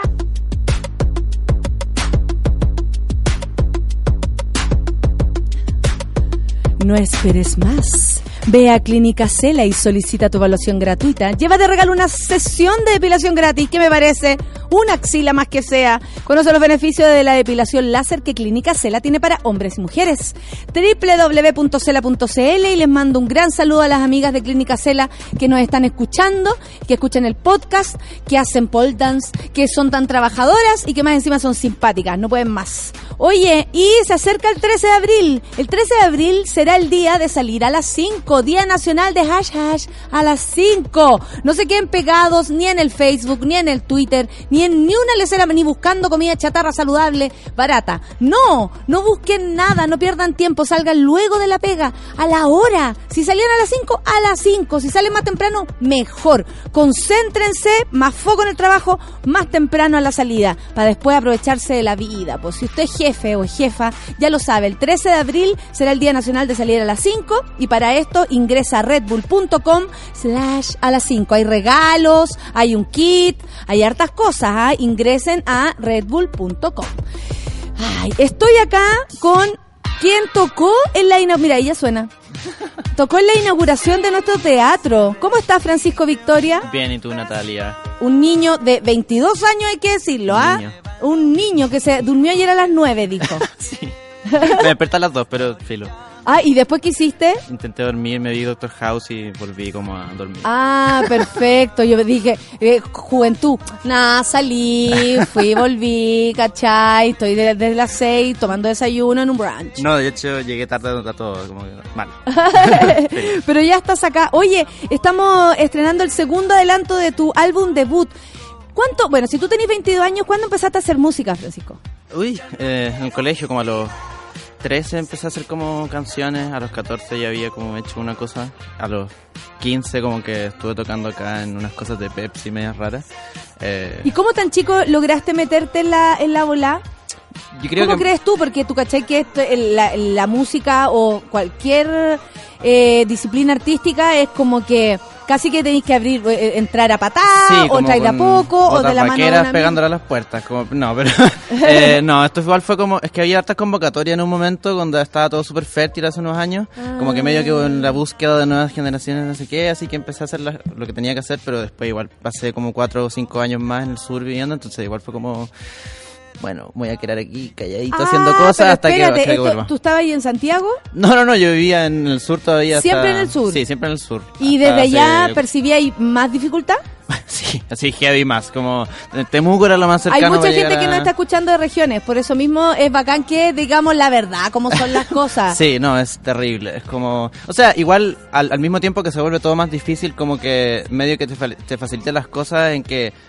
No, no está, o sea, hay un millón de personas acá en Santiago haciendo exactamente lo mismo y como que medio que estar afuera te, se saca un poco del paradigma de la música que podía escuchar, del lugar a los que podía ir, de las cosas que podía leer, entonces al final... Puedes marcar eh, una diferencia más fácil. Sí, sí, se me hace un poquito más fácil ser como como no estar en la misma onda de todo el mundo todo el tiempo. Como, Perfecto, sí, te entiendo. Mm. Entonces ahí empezaron a... ¿Y, y- y empezaste a tener banda o, o- o solo al principio? No, al principio igual tu- estuve en varios grupos, como que estuve... a ver, igual, ya. hay una- Nombres, nombres de bandas. No, no, filo. Como los argentinos. tú- Déjame la mesa de Lula, la llave que te pedí. Así como, ¿qué onda los nombres de los grupos argentinos? No, como que hasta estuve en varios grupos como, no, no voy a decir los nombres porque me dan demasiada vergüenza, pero estuve en un grupo de música latinoamericana tocando zampoña, como quena y cosas, y después como que me puse a tocar como cueca, y después de eso como que recién me puse más ¿En rockero. Sí. O sea, pasaste, eh, que a mí me parece súper saludable para un músico entender otras disciplinas Sí, para eh. romper o para o para quebrar o para hacer otra cosa nueva. Sí, es que sé, de chico escuchaba mucho Inti Gimani, como Violeta Parra, entonces como que era medio obvio que iba a empezar por ahí, obvio que después no quería ser el más nerd del mundo, entonces como que aprendí a tocar guitarra eléctrica y era como ya, tengamos una banda. Y después de eso, no sé, conocí a Michael Jackson y cosas así. ¿Cómo como- crees que te sirvió el folclore para comprender la música? Yo siento que me sirvió mucho para entender como la identidad latinoamericana, como y específicamente como desde la región, que es como una cosa que, que veo todavía que no, na- no hay mucho como conciencia al respecto. Y no sé, pues como que Violeta Parra innegablemente me entregó desde súper chico como una cosa media como de estrujar tus sentimientos y escuchar la weá y como estar muy pegado. De y- valentía. Sí, es como una Todo eso que, que traduce una canción de la Violeta Sí, Parra, que es sí. como aquí uno ve, eh, eh, no sé, un testimonio, eh, musicalidad, verdad, Mm. Sí, es como es que súper auténtico, Demasiado cos- demasiados como factores. Violeta es como lo- a lo que uno aspira a llegar en algún momento en su vida, como uno está como ah, rasgando todo el tiempo como la, Qué bacán. la mentira, pero sí. Qué bacán que lo digáis así. Mm. Qué bacán que lo digáis así porque de pronto nos queremos como hacer por el lado de, de, de personas tan... Porque son tan grandes, Sí. le hacemos el quite. Sí, no, que es mejor siento- andar cargándolas. Eso, sí, súper, es es súper eso mismo que acabáis de decir, como que... Eh. Eh, no sé, como que hay tanta literatura y tanta música, tanta poesía en, en- en Chile y Latinoamérica que, o sea, teniendo 22, como que medio que tener la oportunidad de dedicarte mucho tiempo como a, a leer y a escuchar cosas de antes, Claro. como más que estar todo el día como en la Dua Lipa, que me encanta, pero filo, es como, como que igual podemos volver y como escuchar esas cosas. Sí, la mezcla todavía. Mm. de cosas, por supuesto. Mira, la Caro Pez dice, no, está Francisco Victoria del Café con Nata. Dígale que. Marinos me voló la cabeza cuando la escuché. Lo amo, la amo, la amo, la amo. Gracias. Todo gracias a Escobar que la programó en la radio. Oh. Eh, aquí estamos todos coludidos. Gracias. Aquí estamos todos coludidos y juntos. Todo complot. Todo en complot. Oye, eh, y, y, las, y cuando escribíais canciones cuando chico, eh, yo sé que uno mira para atrás y a veces algunas cosas le dan vergüenza, otras cosas uno dice, oh, qué avispado más era. ¿Qué opináis de ti cuando eres más chico? Porque ya eres chico, pero eh, lo fuiste más y que vais en camino, en etapas, po. o sea, ahí estuviste en banda, tocaste otro estilo de música. ¿Cuál era lo que te daba vuelta en la cabeza? No sé, siento que igual el, el- el- el- el estar en tanto, en haber estado en tantos grupos y el haber probado tantos estilos distintos era un poquito, un poco de miedo como de no decir tantas cosas nomás. Como que cuando era bien chico, puta, crecí en un pueblo chico, súper católico, donde tenía que como que callarte o morir y era como... eh, ob- obviamente al final decidí no callarme más, pero igual mis canciones cuando era más chico era como una letra que nadie entendía nunca. Y no sé, una vez me acuerdo que estaba como acostado escuchando el 2011, no sé, y escuché como esta canción del Alex Banter como tatuaje y fue como, ¡ah, qué onda esta weá! Me encanta, como, y es como, obvio que soy súper gay, como, eh, y fue como, ¿por qué alguien está diciendo esta weá como tan, no sé qué, abiertamente y como que... No, Y como, te abrió ¿por una puerta a ti. Claro, es y fue como, como- oh, chucha, como, sí, como, ¿por qué no estoy diciendo estas cosas? ¿Por qué no estoy hablando de, de lo que quiero hablar tal como quiero hablarlo? Y claro, años después me vine para acá y, y me tocó conocerlo y ahora estamos trabajando juntos en el disco, pero eh, para mí fue súper como, no solamente él, también la Javiera Mena y no sé qué, Claro, como claro, un montón de figuras como súper queer que como que te forjan un poquito como el te- camino. te- como... Claro, y te empujan y uno dice, oh, Sí. si por ahí pudieron. Claro, es como... Qué igual, bacán. Igual es, un- es una cosa como posterior a la revelación gigante como de vamos al choque, sino que es como un... Quiero hacer la weá que quiero hacer y que voy a decirla como quiero decirla y, y, y nadie me puede decir nada. Y claro, eso, si eso significa tener que irme del sur para poder decir lo que quiero decir, voy a hacerlo. ¿Tú sentías eso un poco? Que allá no iba, o, o bueno, o que acá iba a tener más amplitud también, pero Sí. para allá, eh, eh, eh, ¿se siente eso? Por Lo pregunto supuesto. en serio. o sea, así. hace como un mes recién pude ir al sur a, a tocar todo mi disco antes que tocarlo acá por- y lo toqué por primera vez allá entero en una en, como el aniversario de mi pueblo, Victoria, y y fue una cosa súper grande después, no sé, tocaba Américo, pero fue como la oportunidad que tuve como de los después de tres años de estar trabajando el disco, como tocárselos enteros y la gente estaba como, o sea, años antes que yo tocaba y no sé qué, cuando era más chico y no sé qué, pero era como, uh, fome, no sé, ¿cachai? Como chao. O sea, hay gente que está ahí como, obvio, papás, ¿cachai? Pero ahora no, estaba como todo el pueblo viendo yo presentando el disco y para mí fue una cosa súper linda como después de tres años de estarlo trabajando, ir allá a presentarlo en el único evento más grande que tiene ese pueblo y como que la gente me aplaudiera y fue como, oh, heavy. Como- Guau, no, y aparte que eh, como, claro, nadie más que tú sabía lo que estaba pasando ahí, porque Sí. el público dice, ay, qué entretenido, Sí, conocimos a Mm. Francisco, él era mi vecino, Mm. siempre vivió acá, qué bacán, ojalá le vaya bien, ¿cachai? Se van sumando, Sí. pero tu camino para llegar a pararte ahí y cantarle a esas personas Mm. tu historia o tus canciones, eh, eh, es súper loco, te imagino en el escenario como, oh, lo que está a mí pasando. No, y fue súper lindo porque pude ir con mi equipo, como con, un- con mi productora, con, con dos músicos de acá y con mi sonidista y fue como qué rico volver y hacer la cosa exactamente como quiero hacerla donde, do- donde siempre tuvo que haber sido. Pero nunca va a poder ser nomás, ¿cachai? Oye, Porque- ¿y tú, ¿y tú sentís también que así como Alex, al momento que sabes lo escuchaste y te voló la cabeza y todo, eh, ¿ha pasado eso contigo y gente allá en Victoria? La verdad es que ¿Cachai? todavía Que tú no sé. también podís ser una- un Alex para otro. Yo siento que... Al verte que ahí, al verte ahí, imagínate un cabro Mm, chico, sí. un colita chico o Sí. una colita chica. O sea, me han llegado a veces mensajes como de Eh. niños de mi colegio, como...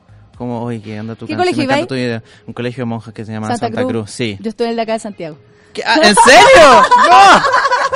¡Venga conmigo! Hermanitos de la Santa Cruz, todas unas Sí, viejas satánicas que como que se pasaron. ¡Oh, acento. Elevemos un himno triunfal. Estoy en shock.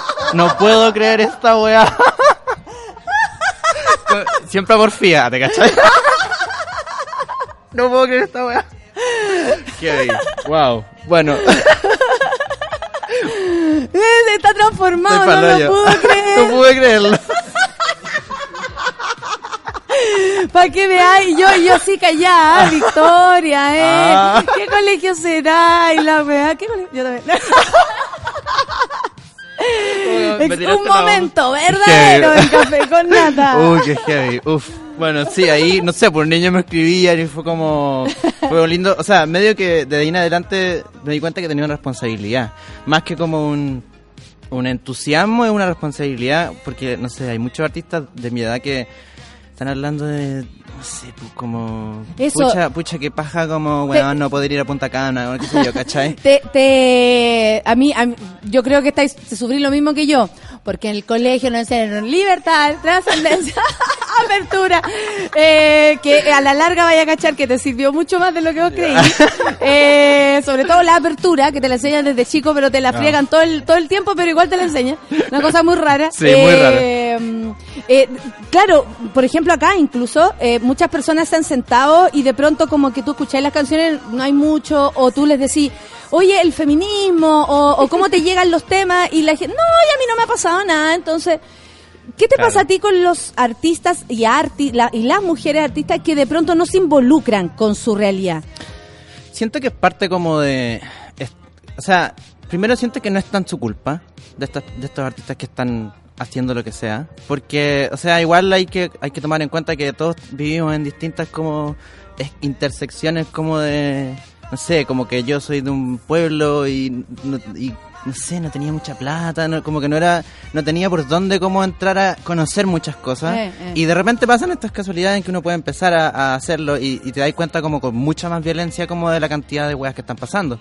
O sea, eh, de- cuando me vine para acá fue como igual heavy para mí, o sea, empe- em- empezar a ver como que toda la violencia que son son súper distintas, allá como que es una gran represión como constante. vive en represión. Se- claro, se vive en represión. Es o sea, como la no- forma de sobrevivir también. única, sí. No, hay N cosas que no puedes, Claro. así como, y, y no hay rebeldía al respecto. No, no, no, no, no, para nada. Y claro, llegáis acá y veis como que hay miles de estudiantes como luchando con la weá. Hay miles de mujeres que están hablando las cosas, diciendo las cosas que, que no habían podido decir. Y es como, es súper inspirador nomás. Y es como, cuando estáis acá y, y estáis viendo todo esto que está pasando, ¿cómo chucha no vaya a querer ser honesto? ¿Cachai? Como, yo tampoco creo mucho en, en esta cosa de poner en tus canciones como, eh, no sé, como marchemos, como, ah, la weá. Es como, claro, literal, la- digamos. como que siento que los artistas tenemos que hacernos cargo como de nuestro contexto más inmediato y de las cosas de su experiencia. Mucha gente no lo hace y como que aspira como a hacer otra cosa que no es. Siento que lo que uno tiene que hacer es como estar en eh, pensarse lo más posible cómo uno está siendo violento con el resto, cómo te llegan las otras violencias y como eso pasarlo como por lo que sea que te esté pasando en tu vida. Y eso es tu responsabilidad como artista también creo. Pero Qué bacán que Mm. diga y eso, siento orgullosa de ser del mismo colegio, po. ¿qué querés que te diga? Qué ¿Qué hago a la caga? El Nito Kuman dice mucho éxito, Francisco Victoria, ya compré Ah. los singles en iTunes. Ah. Seco. Oye, eso, ¿en qué lugares te podemos escuchar, Francisco? Porque hay lanzamiento. ¿Qué, ¿Qué va a pasar contigo? Yo quiero verte. Y esta canción que estamos escuchando ya no puede ser más bacán. Encuentro que es muy buena, es muy buena. Gracias. Eh, bueno, hoy se- Santo Cruciano. Hoy se estrena.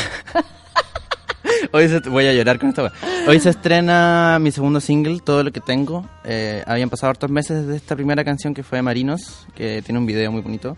Eh, y, ¿Lo hizo Bernardo? ¿Es el eh, video que participaste con video- Bernardo No, el, el- anterior, eh, Omar Zúñiga, un cineasta que ahora está Perfecto. grabando su primera película en el sur. Qué entretenido. Y ahora, ahora sí, ahora estoy con Bernardo que es Snake, que es como el, como el que se enca- encargado de hacer una gran parte de la biografía Saludos a. Bernardo. Tiene, Sí. que, tiene que volver Bernardo. Aquí lo hemos pelado un montón porque viene la Fernanda y lo pela y, y dice cosas de... A la pancito. Claro, de Bernardo que a lo mejor no tenemos que saber, pero eh, Sí. necesitamos saber más de Bernardo. Sí, no, o sea, con Bernardo fue un trabajo súper bacán porque teníamos pensado igual como que el, el segundo single fuese como una cosa más grande, como de sacar la canción, el video el mismo día y como pasarlo todo, ¿cachai? De una.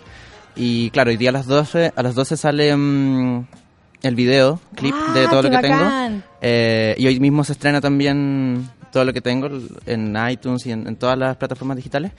Eh, Nada, o sea, para mí fue muy bacán trabajar con Bernardo porque nos conocíamos igual hace un tiempo y que- queríamos Como trabajar... la onda, po. Sí, como que, Sí. o sea, por casualidades de la vida, como que por una amiga lo conocí y fue como, nos caímos súper bien y empezamos a hablar de muchas cosas y de repente como, oye, pero tenemos que trabajar en esto. O sea, justo salió como un... Te pude, dijo, pude trabajar con... trabajar. Hola, príncipe.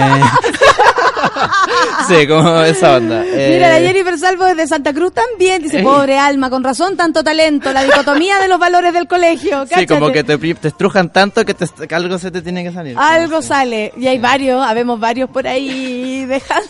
Pululando. Oye, Mm. Francisco, mira, yo te lo tengo que decir en serio. Estoy muy orgullosa de conocerte porque tenía Claro. una, una, mm, una, a ver, como, como que sabes lo que tienes en tus manos. Y cuando sabes lo que tenías en las manos, eh, eres más responsable con lo que querías hacer. Mm. Y es heavy que a tus 22 años tengáis incluso cosas más claras que otras personas que a lo mejor han caminado caleta más, todavía no se dan cuenta. ¿Qué crees tú que hizo que tú eh, entendieras, y no sé si tu familia, tu entorno, el mismo, el, el mismo hecho de vivir lejos, en Victoria, que es un pueblo, como tú decís, más chico y todo, eh, ¿qué crees que hizo que tú seas el artista que querís ser hoy día? ¿Cachai? Como qué te llevó a, a tener esa claridad social, esa claridad de tu entorno, de ti mismo, porque uno igual tiene que saber desde dónde se para, quién es y quién no es, ¿cachai? ¿Qué crees tú que te, que te dio eso a ti? Yo creo que primero mi familia siempre me apoyó un montón en todo lo que quería hacer y, o sea, eh, a- a- abrirme completamente a mi familia y encontrar como ese cariño de vuelta siempre es un buen punto de partida, como que no todo el mundo De tiene la seguridad, suerte de tener. Claro, es claro. una seguridad como súper grande. Sí. Después de eso como... Y silenciosa, no es como yo voy con mi familia, No, no, no, es algo está que ahí tú nomás sabes como dentro tuyo y como que te tira súper para adelante. Y bueno, eh, obviamente al mismo tiempo que, que en tu familia te dice como dale hijo, haz lo que tengas que hacer, como que todo el todo tu entorno te está como, me, me estaba a mí como reprimiendo un montón y no podía decir las cosas que quería decir y eso medio que me obligó a irme nomás. Entonces cuando uno se enfrenta como a un tener que escaparse de algo para llegar a otra cosa, en ese camino y en ese proceso como que te vais dando cuenta de, de muchas cosas y vais conociendo mucha gente y a través de esta gente muchas experiencias. Entonces es medio inevitable como en- encontrarse con muchas realidades muy brígidas y, y te vais dando cuenta como de, de qué cosas también, qué cosas compartís, qué cosas no y, y te das cuenta de qué discursos son de verdad y qué discursos no y de dónde vienen todos esos discursos y como con cuáles te quedáis también. Y no sé, como es, un- es una a mí no sé si, si no sé si puedo decir como que soy el artista que quiero ser Eh, uno va en camino, en construcción. sí siento que siempre uno está como en un gran proceso de descubrimiento y de cambio y como de medio que y se, tra- y se traduce igual como en tu vida como en mudarte harto o, o- o que cambies de amigo a veces Sí, obviamente siempre sí. estáis con un grupito súper chiquitito que es como tu familia pero siempre igual vais conociendo un montón de gente Sí. y, y no, o sea, me siento súper feliz ahora como con, con lo que está pasando y, y estoy como un poco más tranquilo en mi vida como personal, porque igual hubo un momento bien tormentoso de estos tres años haciendo el disco que era como, no sé, vivir en un sótano y como escribir todos los días y trabajar en la weá. Ahora no, es como, es como un buen momento como para alejarse un poco y ver como qué estoy diciendo realmente después de haberlo dicho, ¿cachai? Y, y sí, o sea, bueno, también el, el trabajo con Alex fue súper determinante en, en, en, en todo. O sea, es como mi hermanito mayor que está conmigo siempre. Como que... Qué sueño igual trabajar con él, yo encuentro, pero yo lo amo demasiado. Entonces, como que encuentro que igual, o sea, trabajar con el, el referente, Mm. eh, primero es de una fortuna, encuentro yo, superior. Mm. Y me imagino que Alex también entrega con, con ser. Sí. eh, ciertos mensajes. No, no, Sí. no me lo imagino diciéndote, tú, Francisco, tienes que. No, No. con ser, eh, y esto es pura percepción mía, Sí, eh, intuición. Que te, te enseña otra cosa. Libertad te puede enseñar, Sí. te puede- como desparpajo, que tanto. Sí, es medio como un podía hacer la weá que queráis, pero yo creo que esto no está muy bien, o como que, ¿cachai? Y es como, como, es tu decisión si tomas o no esto. Y es como, bueno, ok. Pero es que finalmente siempre como que uno da vuelta y claro, tiene un poco más viejo que yo. No te estoy diciendo viejo, Alex, en caso de que algún día escuches esto. Al Y, contrario, es eterno. Eterno, Alex, eterno. y nada, como que al final te quedas con las buenas cosas y, y, y con, y claro, o sea, gracias a Alex igual conocí un equipo de gente súper bacán con Claro, o los sea, que una persona trabajo. te abre otro, Sí. o sea, más que un camino. Y, y generalmente toda esta gente que conocí gracias a Alex es como, y con la gente que, con muchos de los que estoy trabajando y con los que trabajé en el disco, son como una generación antes que yo, que tienen todos como 35, 36. Entonces que igual... fue otro el pique. Es otro, sí. ¿Cachai? Porque otro. a lo mejor a los 22 nosotros no teníamos la claridad que tenés tú. Mm, Eh, Yo no sé qué edad tiene el Alex, tiene como mi edad, 30 y algo. 34, es mucho más joven que yo. Y yo tengo 38. Ya. Y el, eh, claro, los 22 es súper, Mm. o sea, yo me acuerdo los 22 no tenía claro ni el feminismo, ganas a lo mejor, eh, luces de, Claro. de esa personalidad y todo, pero no está tan clara como tú, po, ¿cachai? O sea, Mm. igual que bueno que para ti llegó antes el que te abrió la puerta. Para Sí. nosotros llegó después, o sea, Sí. sin duda. Es que es, es medio que hay ta- hay internet, ¿cachai? Hay, hay Nunca serás tan radio. pobre hay- porque hay sí. internet. Éramos pobres, pobres, ¿no? Claro, o sea, yo igual sí, como que sí llegué en un momento en el que tuve internet de temprana edad, entonces como que desde chico igual conocí gente por internet y, y uno empezaba a hablar como sobre, bueno, como hay, existe el racismo en Chile, existe la discriminación, existe el machismo. La ¿cachai? corrupción, Existe exi- la corrupción y es como... Bueno, hay que estar, estamos todos súper alerta, creo yo, ¿cachai? Como de aquí para abajo, ¿cachai? Y, o sea, o así me gustaría que fuese. Y, o sea, y eso, eso es lo que me gusta hablar también siempre cada vez que estoy como con mis amigos hombres diciéndoles como, weón, piensa la weá que estáis haciendo, como, qué es lo que acabáis de decir, como, puede ser muy buena onda tu broma, pero estáis siendo más machista que la cresta. Y es como, Hacerse bueno, cargo. hagámonos cargo todo de estas, de estas cosas porque la información está ahí. Y lo único que hay que hacer es como, hacer- Usarla. abrirla. Sí, a mí me pasa que cuando una burrita chica, una burrita de 16 años, femenino, oh, me dan ganas de tirarle por la escalera, pero no, la abrazo, la cuch- abrazo. Cuchillo Aguirre como... Ayer que digo, amiga, hay que, hay que ser menos feminista y más equilibrado. Más equilibrio, dijo. Sí, no, ¿cachai? Entonces, Ay. como que eso yo siento que ya es más difícil Ya que pase fue, como claro, en mi... claro, en tu generación. Claro, en mi generación. Ahora, igual es heavy que toda esta generación y más arriba están todos en la tele. ¿Y qué es lo que ve la, la gente todo el día en la tele? Entonces, igual es como... No, que Eh, lo- eh, los que los como nosotros tenemos que empezar a mirarlo a ustedes. Yo creo que también no es nosotros eh, por muy más grande que yo sea que tú, eh, yo busco y encuentro más inspiración en ti, por ejemplo, en mi caso, que una persona de 42. Claro. ¿Me cachai? o Sí, de te entiendo. 52. Mm. O sea, eh, para mi generación lo que tenemos que hacer ahora es buscar referentes que escapan a las edades, porque Mm. Sí. finalmente tú me defines mucho más que otros músicos, ¿cachai? Empezando por el colegio. Por ¿No te cachai? supuesto, Santa Cruz, y para despedirlo, vamos a cantar. A ver nuestras No, pero qué lindo, qué almas. lindo. Francisco Victoria, hoy día a las 12 de la noche, entonces todo No, lo 12 que del día, un 12 del día, más, en sí. un ratito más, Sí. en todas las plataformas. Sí, en YouTube va a estar el videoclip. Vaya a estar haciendo ahí un. Insta, algo, oye, ahora, di, Eh, aquí pues- podríais aprovechar. ¿Qué cosa? Eh, eh, aquí, podría- oye, vamos a estrenar el disco, o sea, vamos Ah. a estrenar el- la canción y todo, todo lo que tengo. O sea, no me voy a grabar una story pero porque mi teléfono no tiene ninguna cámara, está todo roto, pero... eh, Dicen que es más seguro, ¿ah? Bueno, hoy a las 12 eh, es el estreno de todo lo que tengo, mi segundo single del disco que pronto vamos a anunciar el nombre y carátula y todo. Y tenemos, tiene un videoclip muy bonito dirigido por Bernardo Quesney. Eh, que trabajamos con un equipo hermoso y para que lo vean, para que lo escuchen y que me hablen por las redes y me, y me digan qué les pareció. Exacto, muchas gracias, me encantó que nos conociéramos, me encantó que vinierais para acá, no sabíamos que teníamos tanto en común, Imagi- tanto en común, a una hermanadora de por medio, no lo puedo creer. ¿Viste? No lo puedo creer. Qué, Qué fuerte. Eh, qué fuerte. Y, y somos los más terribles de los... Obvio, pero siempre presidente de curso. ¿te. Mira acá, me encantó escucharlo, dice la Clau Fernández, lo que tienen las nuevas generaciones, vamos equipo, qué loco cómo se nota la brecha generacional y qué bacán ese cabro, dice que tiene la suerte de aprender del seco del Alex, me encanta, dice la Dani, tan joven, la tiene clara, bacán amigo, muchas gracias, Gracias. por haber venido tempranito. Y vamos a escuchar, por supuesto, a Francisco Victoria. Por supuesto que lo vamos a escuchar con todo lo que tengo, porque ese es el, el video que se estrena ahora a las 12. Atentos a las redes sociales entonces de Francisco. Y nada, pues amigo, que le vaya súper bien. Gracias, gracias. Suerte, suerte, chao. Ya no sé si somos amigos. Hace frío y no tengo abrigo. Me prometí que no te iba a esperar, que no podía más, no puedo más. A veces pienso que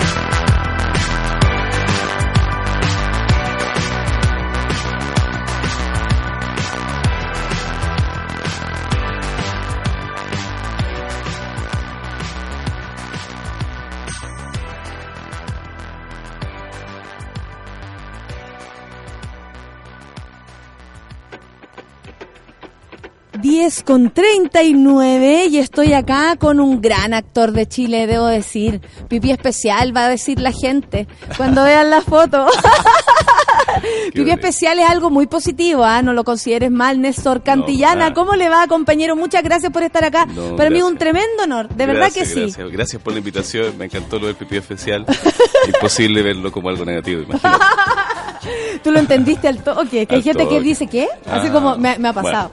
Me ha pasado. ¿Me bajáis un poco la, la base? Porque la voz de Néstor se lo toma todo. Bueno, eh, el éxito de la desio- desobediencia de Marte es lo que te trae por acá. ¿Está ahí en teatro? Bueno, está ahí en teatro siempre, Néstor. Sí, ¿O no? sí, trato de hacer por lo menos dos obras al año. A veces se puede más, a veces menos. Pero ahora que estoy sin tele, estoy, digamos, hace poco reestrenamos otra obra que, que hicimos en el Teatro Caupolicán, o sea, Teatro, perdón. También El- se puede, también, en cualquier momento. podemos estar ahí, ¿por qué no? No, no, en, en el Camilo Enrique estuvimos con una obra ahí que, que terminamos hace poco y ahora reestrenamos esta que es la de Desobediencia de Marte que dirige el Álvaro Viguera y actuamos Pancho Reyes y yo. Así que lo pasamos Oye, muy qué bien. trío más Imagínate. talentoso. Porque Entre- Álvaro no puede más de talentoso. Sí, Álvaro no, Viguera, un gran director y, y dramaturgo y creador del teatro, diría yo, como de esas nuevas figuras que uno dice, ¡Ah! qué bueno que apareció. Sí, hace además él es muy eh, productivo, hace muchas obras, impresionante, una máquina, es una máquina, tira hace como tres, tiene como tres o cuatro estrenos al año, yo no sé cómo lo hace realmente. Claro, Muy- tú a patadas con dos textos y Listo, ¡ah! ah, claro. todo perturbado y todo. Sí. Oye, ¿y no estáis en la tele por, por cuántos años lleváis, por ejemplo, en televisión? O sea, ¿Que es lo mismo que en teatro? Claro. No, yo creo que llevo menos, o sea, igual llevo mucho tiempo. creo que, no sé, eh, 18 años, ponte tú, una cosa así. La- mi última teleserie fue Buena Profe, que terminó en enero, y de ahí no, no hay más tele hasta un- hay un proyecto, digamos, de una serie que voy a hacer que es para Chilevisión, una serie que es con Parox, que es un trabajo muy lindo porque es una coproducción finlandesa-chilena. ¿Está pasando eso? Sí, Está empezando harto. a pasar de esa alianza que, lo que más hacen es impulsar el trabajo local. po. Sí, no, y el guion es muy bueno porque es la historia de un tipo, digamos, que no, no existía embajada de, de- de Finlandia en el tiempo de, la- de Pinochet y la dictadura, pero era había una agregaduría como comercial y este tipo refugió a mucha gente, salvó a mucha gente. Entonces la ya. historia de este finlandés y, y- y lo entretenido es que dirige la Alicia Cherson y un director finlandés que todavía no puedo pronunciar su nombre, pero ya lo haría en algún momento. Eso lo hace más atractivo el desafío. Exacto. Y gente muy simpática, el rollo ahí es muy interesante y es muy entretenido entrar, digamos. El, es otra la conversa, es otro, es- son otros los temas, es otro el mundo Claro, de porque la, la, serie. teleserie tú de algún modo ya también te manejáis la- con, con todo, con la, Claro. la aproximación a los personajes. eh, me imagino que con yo he hecho una nomás y esas eternas lecturas de guion Mm. Sí. donde a través de la voz casi que van encontrando los personajes y yo encontraba como súper loco. Sí, yo decía, me quiero parar. sí, obvio. Uy, yo soy más física tal vez, más, de comedia, entonces como que me quiero parar y Por todo supuesto. quedaba ahí Sí, no, la- no sé, las teleseries han, han- cambiado harto, han, han mutado harto. Yo ahora estoy muy contento de poder dedicarme, digamos, durante estos cuatro meses, digamos, a hacer eh, exclusivamente teatro. Qué bacán, Y esta obra, esta obra, la, la Desobediencia a Marte, que estrenamos en el Teatro Municipal de Las Condes para Santiago Emil, fue un éxito, nos fue muy bien. Ese, ese teatro es enorme, yo nunca había actuado en un teatro además de con calidad, la calidad técnica que tiene ese teatro. Y como nos fue tan bien, nos fuimos ahora a la Finisterra, que está aquí en Pedro Valdivia, que es un teatro bien exquisito también, pero es más íntimo. Entonces, eso eso eso a mí me gusta mucho, me- porque los teatros ¿Tú demasiado que la grandes, obra además es más para, para un teatro más íntimo? yo creo que funciona mejor. Sí. Sí, o sea, es que poner una obra como de dos actores más encima, que no es principalmente bailando, No, claro. cantando. Igual, igual este, este teatro, la Finisterra, tiene 300 butacas. Es pero, igual. pero es pero es chico grande, ¿cachai? No es cos- 1200, esa cosa que tú tienes siempre la angustia de que no sabes si te- realmente te están escuchando al final o si están viendo lo que tú estás haciendo. Pero, pero esta obra es bien, es bien entretenida, tiene muchos planos. Parte, uno em- empieza a ver la historia de dos astrónomos del 1800, dos tipos muy... ¿Cómo llegaron a esta historia? ¿Cómo llegó Álvaro a esta historia? Llegamos por Puerto de Ideas. Este Ya. primero fue un, esto es un texto de un novelista, también dramaturgo, pero es más novelista, Juan Villoro, mexicano. Eh, y Álvaro ya había dirigido un monólogo que había escrito él y también lo habían presentado para Puerto de Ideas y ahora eh, en, el, en el contexto del Puerto de Ideas eh, del año pasado, o a- no, anterior, eh, que venían muchos astrónomos, incluso un astronauta, en fin, eh, hicimos una lectura dramatizada de este texto. Perfecto, ya. Y, y ahí la cosa aprendió y, y de ahí formamos alianza con Santiago Amil, entonces hicimos el montaje para Santiago Amil y sigue aprendiendo, entonces ahora vamos a, a- a retomar eh, esta obra que aparentemente parte siendo la historia de dos astrónomos que son, son, que son digamos, personajes reales que se llevaban pésimo, un maestro que es Tico Braje, que era como, el, le decían como el notario del cielo, porque el tipo conocía todas las estrellas, ¿cachai? No tenían tantos instrumentos tan bacán como existen ahora. Él conocía todo, y a los 26 años descubrió una estrella nueva, refutó a Aristóteles, era un seco. Perfecto. Pero él podía, tenía una claridad como de, de los datos, pero falta- le faltaba el intérprete de esos datos. ¿Te fijas? Entonces ahí aparece el personaje de Kepler, que es el que interpreto yo, que es más joven, pero hay, hay una relación de dependencia y de odiosidad, se tratan pésimo. Porque el viejo sabe que necesita el- la interpretación del joven, pero sabe que él se va a llevar el crédito. Entonces no le pasa toda la información, se la da de gotera, le entrega la información de los planetas más complicados para ponerlo en, en, en- en. Entonces está, está, está todo ese mundo que uno dice, oye, los astrónomos, uno se imagina gente como muy circunspecta, ¿no? Como, y estos tipos eran buenos para chupar, eh, eran muy delirantes, muy eh, afiebrados. ¿Investigaste como eh, algo de eso? Sí, Porque claro, sí. tiene que ver con, me imagino yo, con, con ser científico, como esa gente que no tiene horario, que está pensando a las 4 de la mañana se le ocurrió algo y, partió el día. Imagínate gente que está, Que está en otra. allá, Mm. está allá, está en el cielo. Entonces tú imagínate, todo lo que tiene que ver con relaciones humanas, ser padre, ser pareja, se- importa un carajo, están metidos en otra cosa que es más grande. Pero lo interesante de esta obra es que también aparece el plano de los actores que interpretan a estos personajes. Perfecto. Y ahí nos damos cuenta que todos estos grandes misterios del universo también tiene que ver con la filiación, porque al parecer este actor más grande habló, o sea, hizo todo como un, un- no puedo contar mucho, pero el actor mayor se puso de acuerdo con el director para llamar a este actor más joven, porque él cree, tiene la intuición de que a lo mejor este cabro puede ser hijo de él. Ah, Entonces se ahí, empiezan a ahí se, mezcla la historia los- como personal los planos, con la... claro. Entonces eso lo hace muy entretenido, porque por un lado está esta actuación Mansa como... obra. Sí, heavy. No, imagínate, y dos tipos, dos hablando todo el rato. y hablando de cosas como metafísica y, la, y las estrellas y las constelaciones y todo, y de repente llegan a la cosa terrenal, concreta, de Claro. que por qué no quisiste ser mi papá. A ver, tú dijiste esto y, y empie- y empiezan a aparecer además dos formas de ver el teatro, dos formas distintas.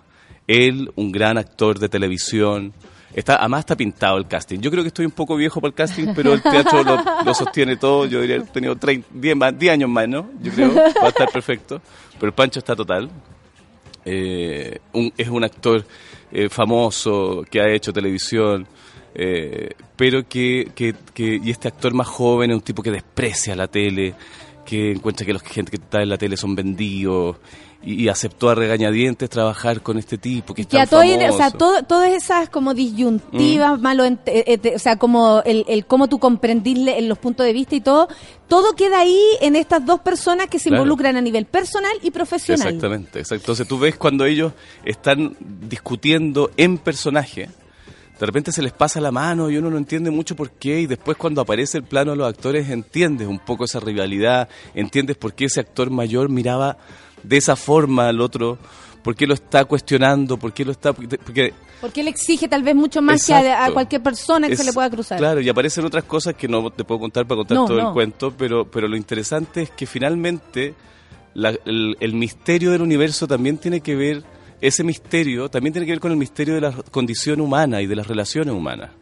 No existe una forma de ver el universo, no existe una forma de ser padre, una forma de ser hijo. Eh, el universo es caprichoso también. Eh, los números eh, La vida misma. la vida. Tú misma un es plan así, y te sale claro, todo. te sale otro entonces es así la naturaleza la biología entonces estar estar eh, relacionado con eso y, hablando con, respecto a ese tema es muy es muy interesante la gente por lo menos la experiencia que hemos tenido de las funciones anteriores es que la gente se ríe, lo pasa chancho, también hay unos silencios preciosos. Como este señor mexicano es bien talentoso, tiene algo entre como teatro así contundente, pesado, y teleserie mexicana, ¿sí? una mezcla Perfecto, bizarra. Que es súper necesario para conectar con el público. Súper, po. súper, porque ahí la, no- la teoría no te queda en el, en el plano de las ideas nomás, sino que uno empieza a ver las Claro. relaciones No, no humanas. es para quien más sabe. No, claro. Esto es para cualquiera que tenga algún, alguna Exacto. cosa acá. Todos tenemos algún rollo como hijo o como papá. Sí. Eh, no hay recetas. eh, y y, y, y- y esta, este tipo de relaciones de dependencia, de que te amo pero te odio, eh, no quiero no te quiero ver más pero te necesito, son se, se extrapolan a muchos ámbitos, digamos. O sea, claramente, yo creo que están todos pensando en, en- en esos ámbitos de su propia vida. Eh, es, un- es mucha realidad para un viernes, amigos. Vamos a tomar algo, listo. Vamos a tomarnos algo.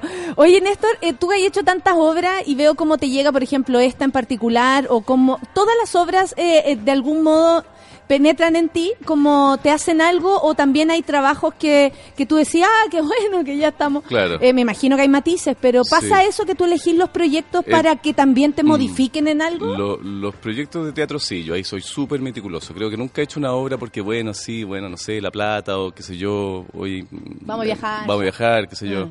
No, en, en teatro sí. En la tele es, más aleatorio. En las teleseries muchas veces uno tiene un contrato y, y- y te llega una propuesta que Y tú si- tratáis de enfrentarlo de la mejor manera de la posible. mejor manera y tratar de hacerlo lo mejor posible, pero muchas veces te enfrentas a guiones que no son buenos, o historias que son débiles, o, o personajes que no están bien estructurados y uno tiene que hacer lo posible para estructurarlos. Pero en teatro, no, no es- el teatro es un, es un- es un trabajo mucho más profundo, son Mm. meses de... Es, un- es como emprender un proyecto más grande Claro. y, que- y más personal. Claro, ¿O entonces no? realmente yo me meto cuando, cuando creo que la obra toca algo importante en mí, me hace sentido. Si me hace sentido a mí, si yo me veo realmente ahí interpretando esto, me meto. Si no, prefiero pasar, porque además es muy intenso el trabajo. Entonces, si uno está como con una patita adentro, otra afuera, no... Y no- ahora interpretar no es un bueno nadie. científico, ¿lo había hecho antes? No, no, porque además esta cosa, imagínate, es, de época, estamos con panty, uno de estos pantalones como medios como guardapeos, ¿cachai? Una de otra manera. No, así, claro, con estas cosas como... De, de suerte muy, no tienen peluca. Muy de época, no, no, por suerte. Muy de época, muy, muy... Además, lo- lo- lo- eso es lo entretenido, digamos, del montaje y la dirección de Álvaro, que, que, que, que toda esta cosa es como media de época, pero como que la escenografía está como a medio camino, como que uno no...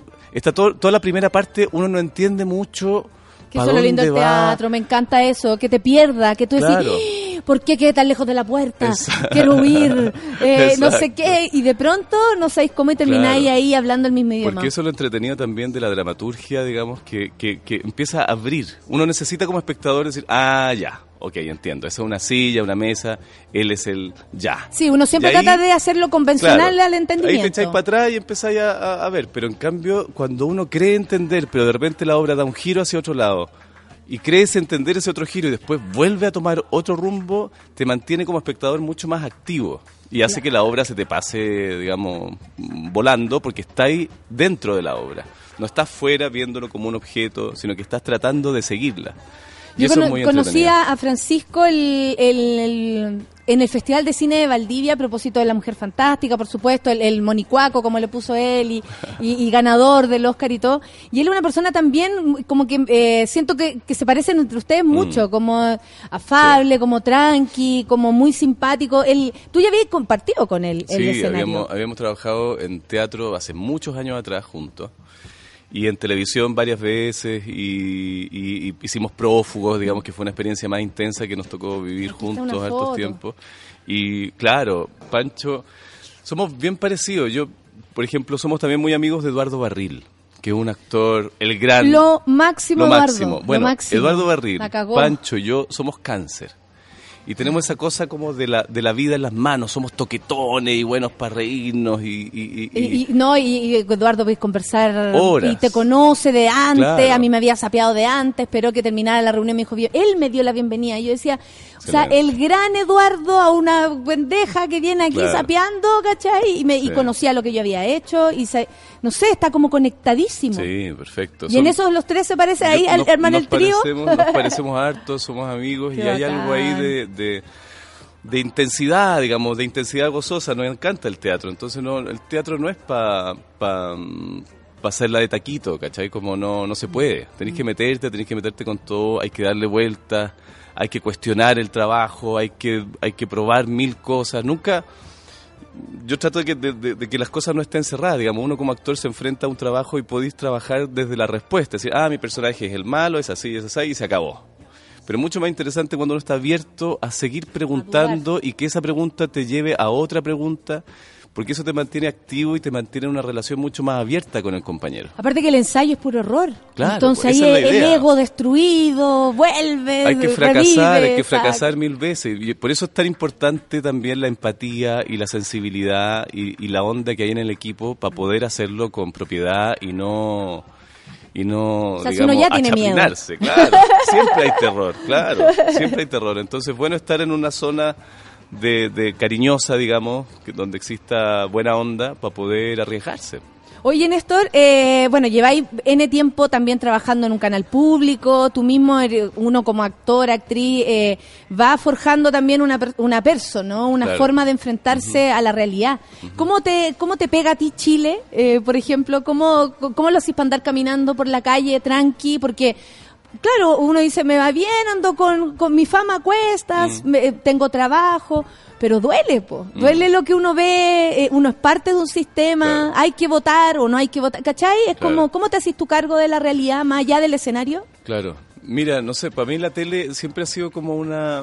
Yo hasta ahí llego con la exposición. O sea, cuando me han llamado como, no sé, para hacer un comercial o cosas así que sea... Hi-fi con el compañero en Claro, la misma. ¿cachai? Como que ya, ya, ya es suficiente con que la gente te reconozca.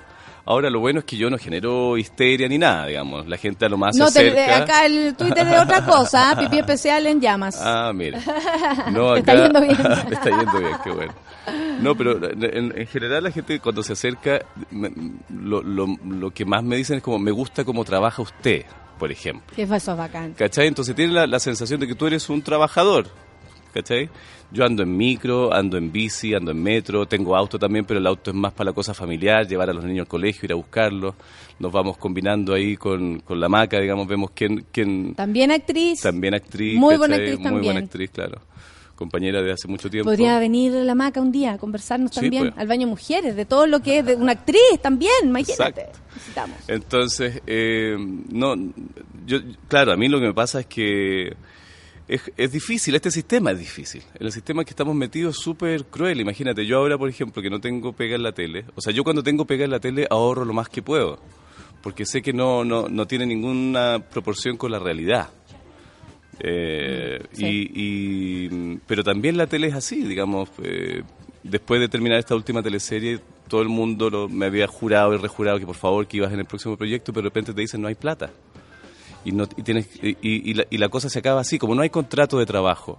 La, la relación, digamos, de dependencia que uno tiene con los canales de- merece, exige por ley un contrato de trabajo. Y no tenemos contrato de trabajo. Siempre es, es a honorario. Si tú lees los contratos son unas cosas así como... Horrible, este trabajo es de nosotros Claro. hasta en los formatos que se vayan a Exacto. inventar. Yo en, ese, en esa parte re- imagínate. hasta holograma me imagino. claro, ellos tienen el poder, el control total, ellos pueden Sí. de- desvincularte en el momento que quieran. Tú Sí, no, tú tú no. no. Ca- Tú Entonces, para pagar, o sea, para irte tienes que pagar. Claro, entonces es, bien- es bien cruel, es bien, es bien jodido y es un sistema que, que obliga a la gente a estar produciendo y produciendo y produciendo. Y si, y, si, y si uno en la vida no se detiene, no se toma el tiempo para reflexionar qué mierda quería hacer con tu vida, con, con, con tu trabajo. ¿Cómo después enfrentáis lo que sigue? Claro, o sea, entonces lo- este sistema lo único que hace es agotar a la gente, es estresar, porque te pone que el... O sea, estos comerciales horribles de las ISAPRES, es como, ¿cuál es tu número? Gente que anda caminando con unos números, y mamá, unos números impresionantes, que tú dices, ¿de dónde? ¿En qué momento? ¿De la vida va a lograr ese número? Entonces te obligan a meterte en una máquina de producción que lo único que hace es que tú desgastes y, y tus relaciones familiares, tus Sí, relaciones sí. eh, de pareja, porque tienes que producir. Y entonces se empiezan a deteriorar las relaciones realmente importantes y lo que hace la gente es que se refugia en el trabajo y trabaja más y produce más hasta que realmente colapsa. Y ya y ahí ahí ahí recién, digamos, vendrá otro y va a seguir produciendo. Encuentro que eso es súper O cruel. sea, es imposible que, que no estés conectado con la realidad, digamos, y desde, el, desde ese lado que pareciera ser como algo cómodo, como Claro. ser un actor de televisión, Claro. tampoco hay, hay condiciones No hay- para sentirse claro, cómodo. No, no, no. Y eso que nosotros tenemos, claro, es una, es una, pero eh, digamos, actores que egresan todos los años, la cantidad de actores son, son muy grandes. Los que hacen televisión es un grupo muy chico. Además ahora existe el monopolio de, de Megavisión, que es el único canal como que la rompe y que le va bien. Entonces también eso genera un desequilibrio muy grande. Porque todos los otros canales como, oye, es que no, es que la cosa está difícil. Siempre la cosa está difícil. Y ni siquiera por una propuesta artística salen de esa percepción de que está todo difícil, Exacto. solo por plata. Porque yo, yo pensaba cuando, bueno, ante la crisis de TVN y qué sé yo, cuando tienen mal rating, ¿por qué siguen haciendo lo mismo? Si ya tienes dos puntos, tres puntos, ¿por qué no haces otra cosa? Si no tenés nada que perder, ¿cachai? Como... Claro. eh, O eso- una propuesta. Claro. O meterse donde no se han metido, o, o- o- o retroceder, no sé. Pero hay tanto donde buscar. Por supuesto, por supuesto. Yo, yo, yo encuentro que es jodido este sistema, es jodido lo que se viene. A mí, yo estoy aterrado con el Estos con cuatro Piñera. años, sí. Aterrado, o sea, en poco tiempo la cosa del Tribunal Constitucional. O sea, listo, ¿cachai? Como que hay que irse para la casa nomás, como da lo mismo lo que lo- los acuerdos que se puedan llegar en el Congreso si va a haber un Tribunal Constitucional, los derechos de la mujer, todo eso se va al carajo.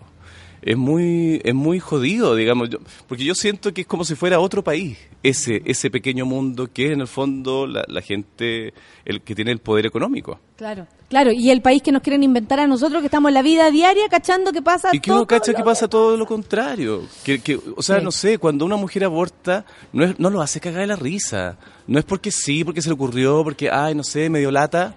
No, es un proceso súper difícil. ¿Cómo además va, va a tener que eh, penalizarla, digamos? Imagínate la, la, la tontera. ¿Cómo, Con una ley de aborto tan mínima en tan tres mínima, causales en tres de causales, miles. En tres causales que además ya existían como en los años 60. Entonces, ¿qué pasó? Eso eso me, me, me da como mucho susto la cosa mojigata, la cosa, eh, cómo lo único que importa es el poder económico, cómo en el momento en que ganó Piñera inmediatamente empezaron a subir las acciones. ¿Cachai? Como que la- los empresarios se relajaron y ya, ok, no hay cambio de constitución, ya listo, estamos, vamos, sigamos invirtiendo. Eh, es, es Y- y, queda tan evidente también el jueguito que es, es casi ya eh, querer taparse los, es- querer, querer cubrirse para no verlo, Claro. porque eso está ahí. Oye, Néstor, ¿cuáles son los horarios? Estos están en funciones desde hoy, hoy día Hoy- tiene hoy día el función, igual que yo, sí. hasta el 28 de abril. Excelente, en el Teatro de la Finisterra. Solo viernes y sábado a las 21 horas en la Finisterra. Este teatro está dentro de la universidad, en Pedro Valdivia, entre Pocuro y otra calle chica que no me acuerdo. Pero está ahí.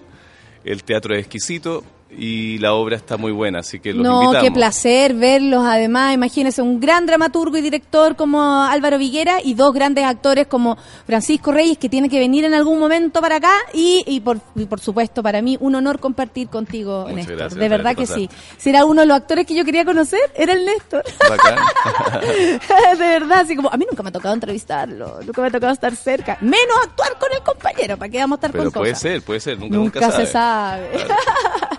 Gracias Néstor por haber venido. No. Espero que todos vayan a ver entonces, ya lo sabe, la desobediencia de Marte en el Teatro de la Finisterra. Nos vamos, nos vamos con música. Sí, nos vamos con música, por supuesto que sí. Azalea, ¿eso me dijiste? Sí, ya, perfecto. Gracias Néstor, que estés bien, que tengan Gracias. buen fin de cabros. Nos vemos, chau.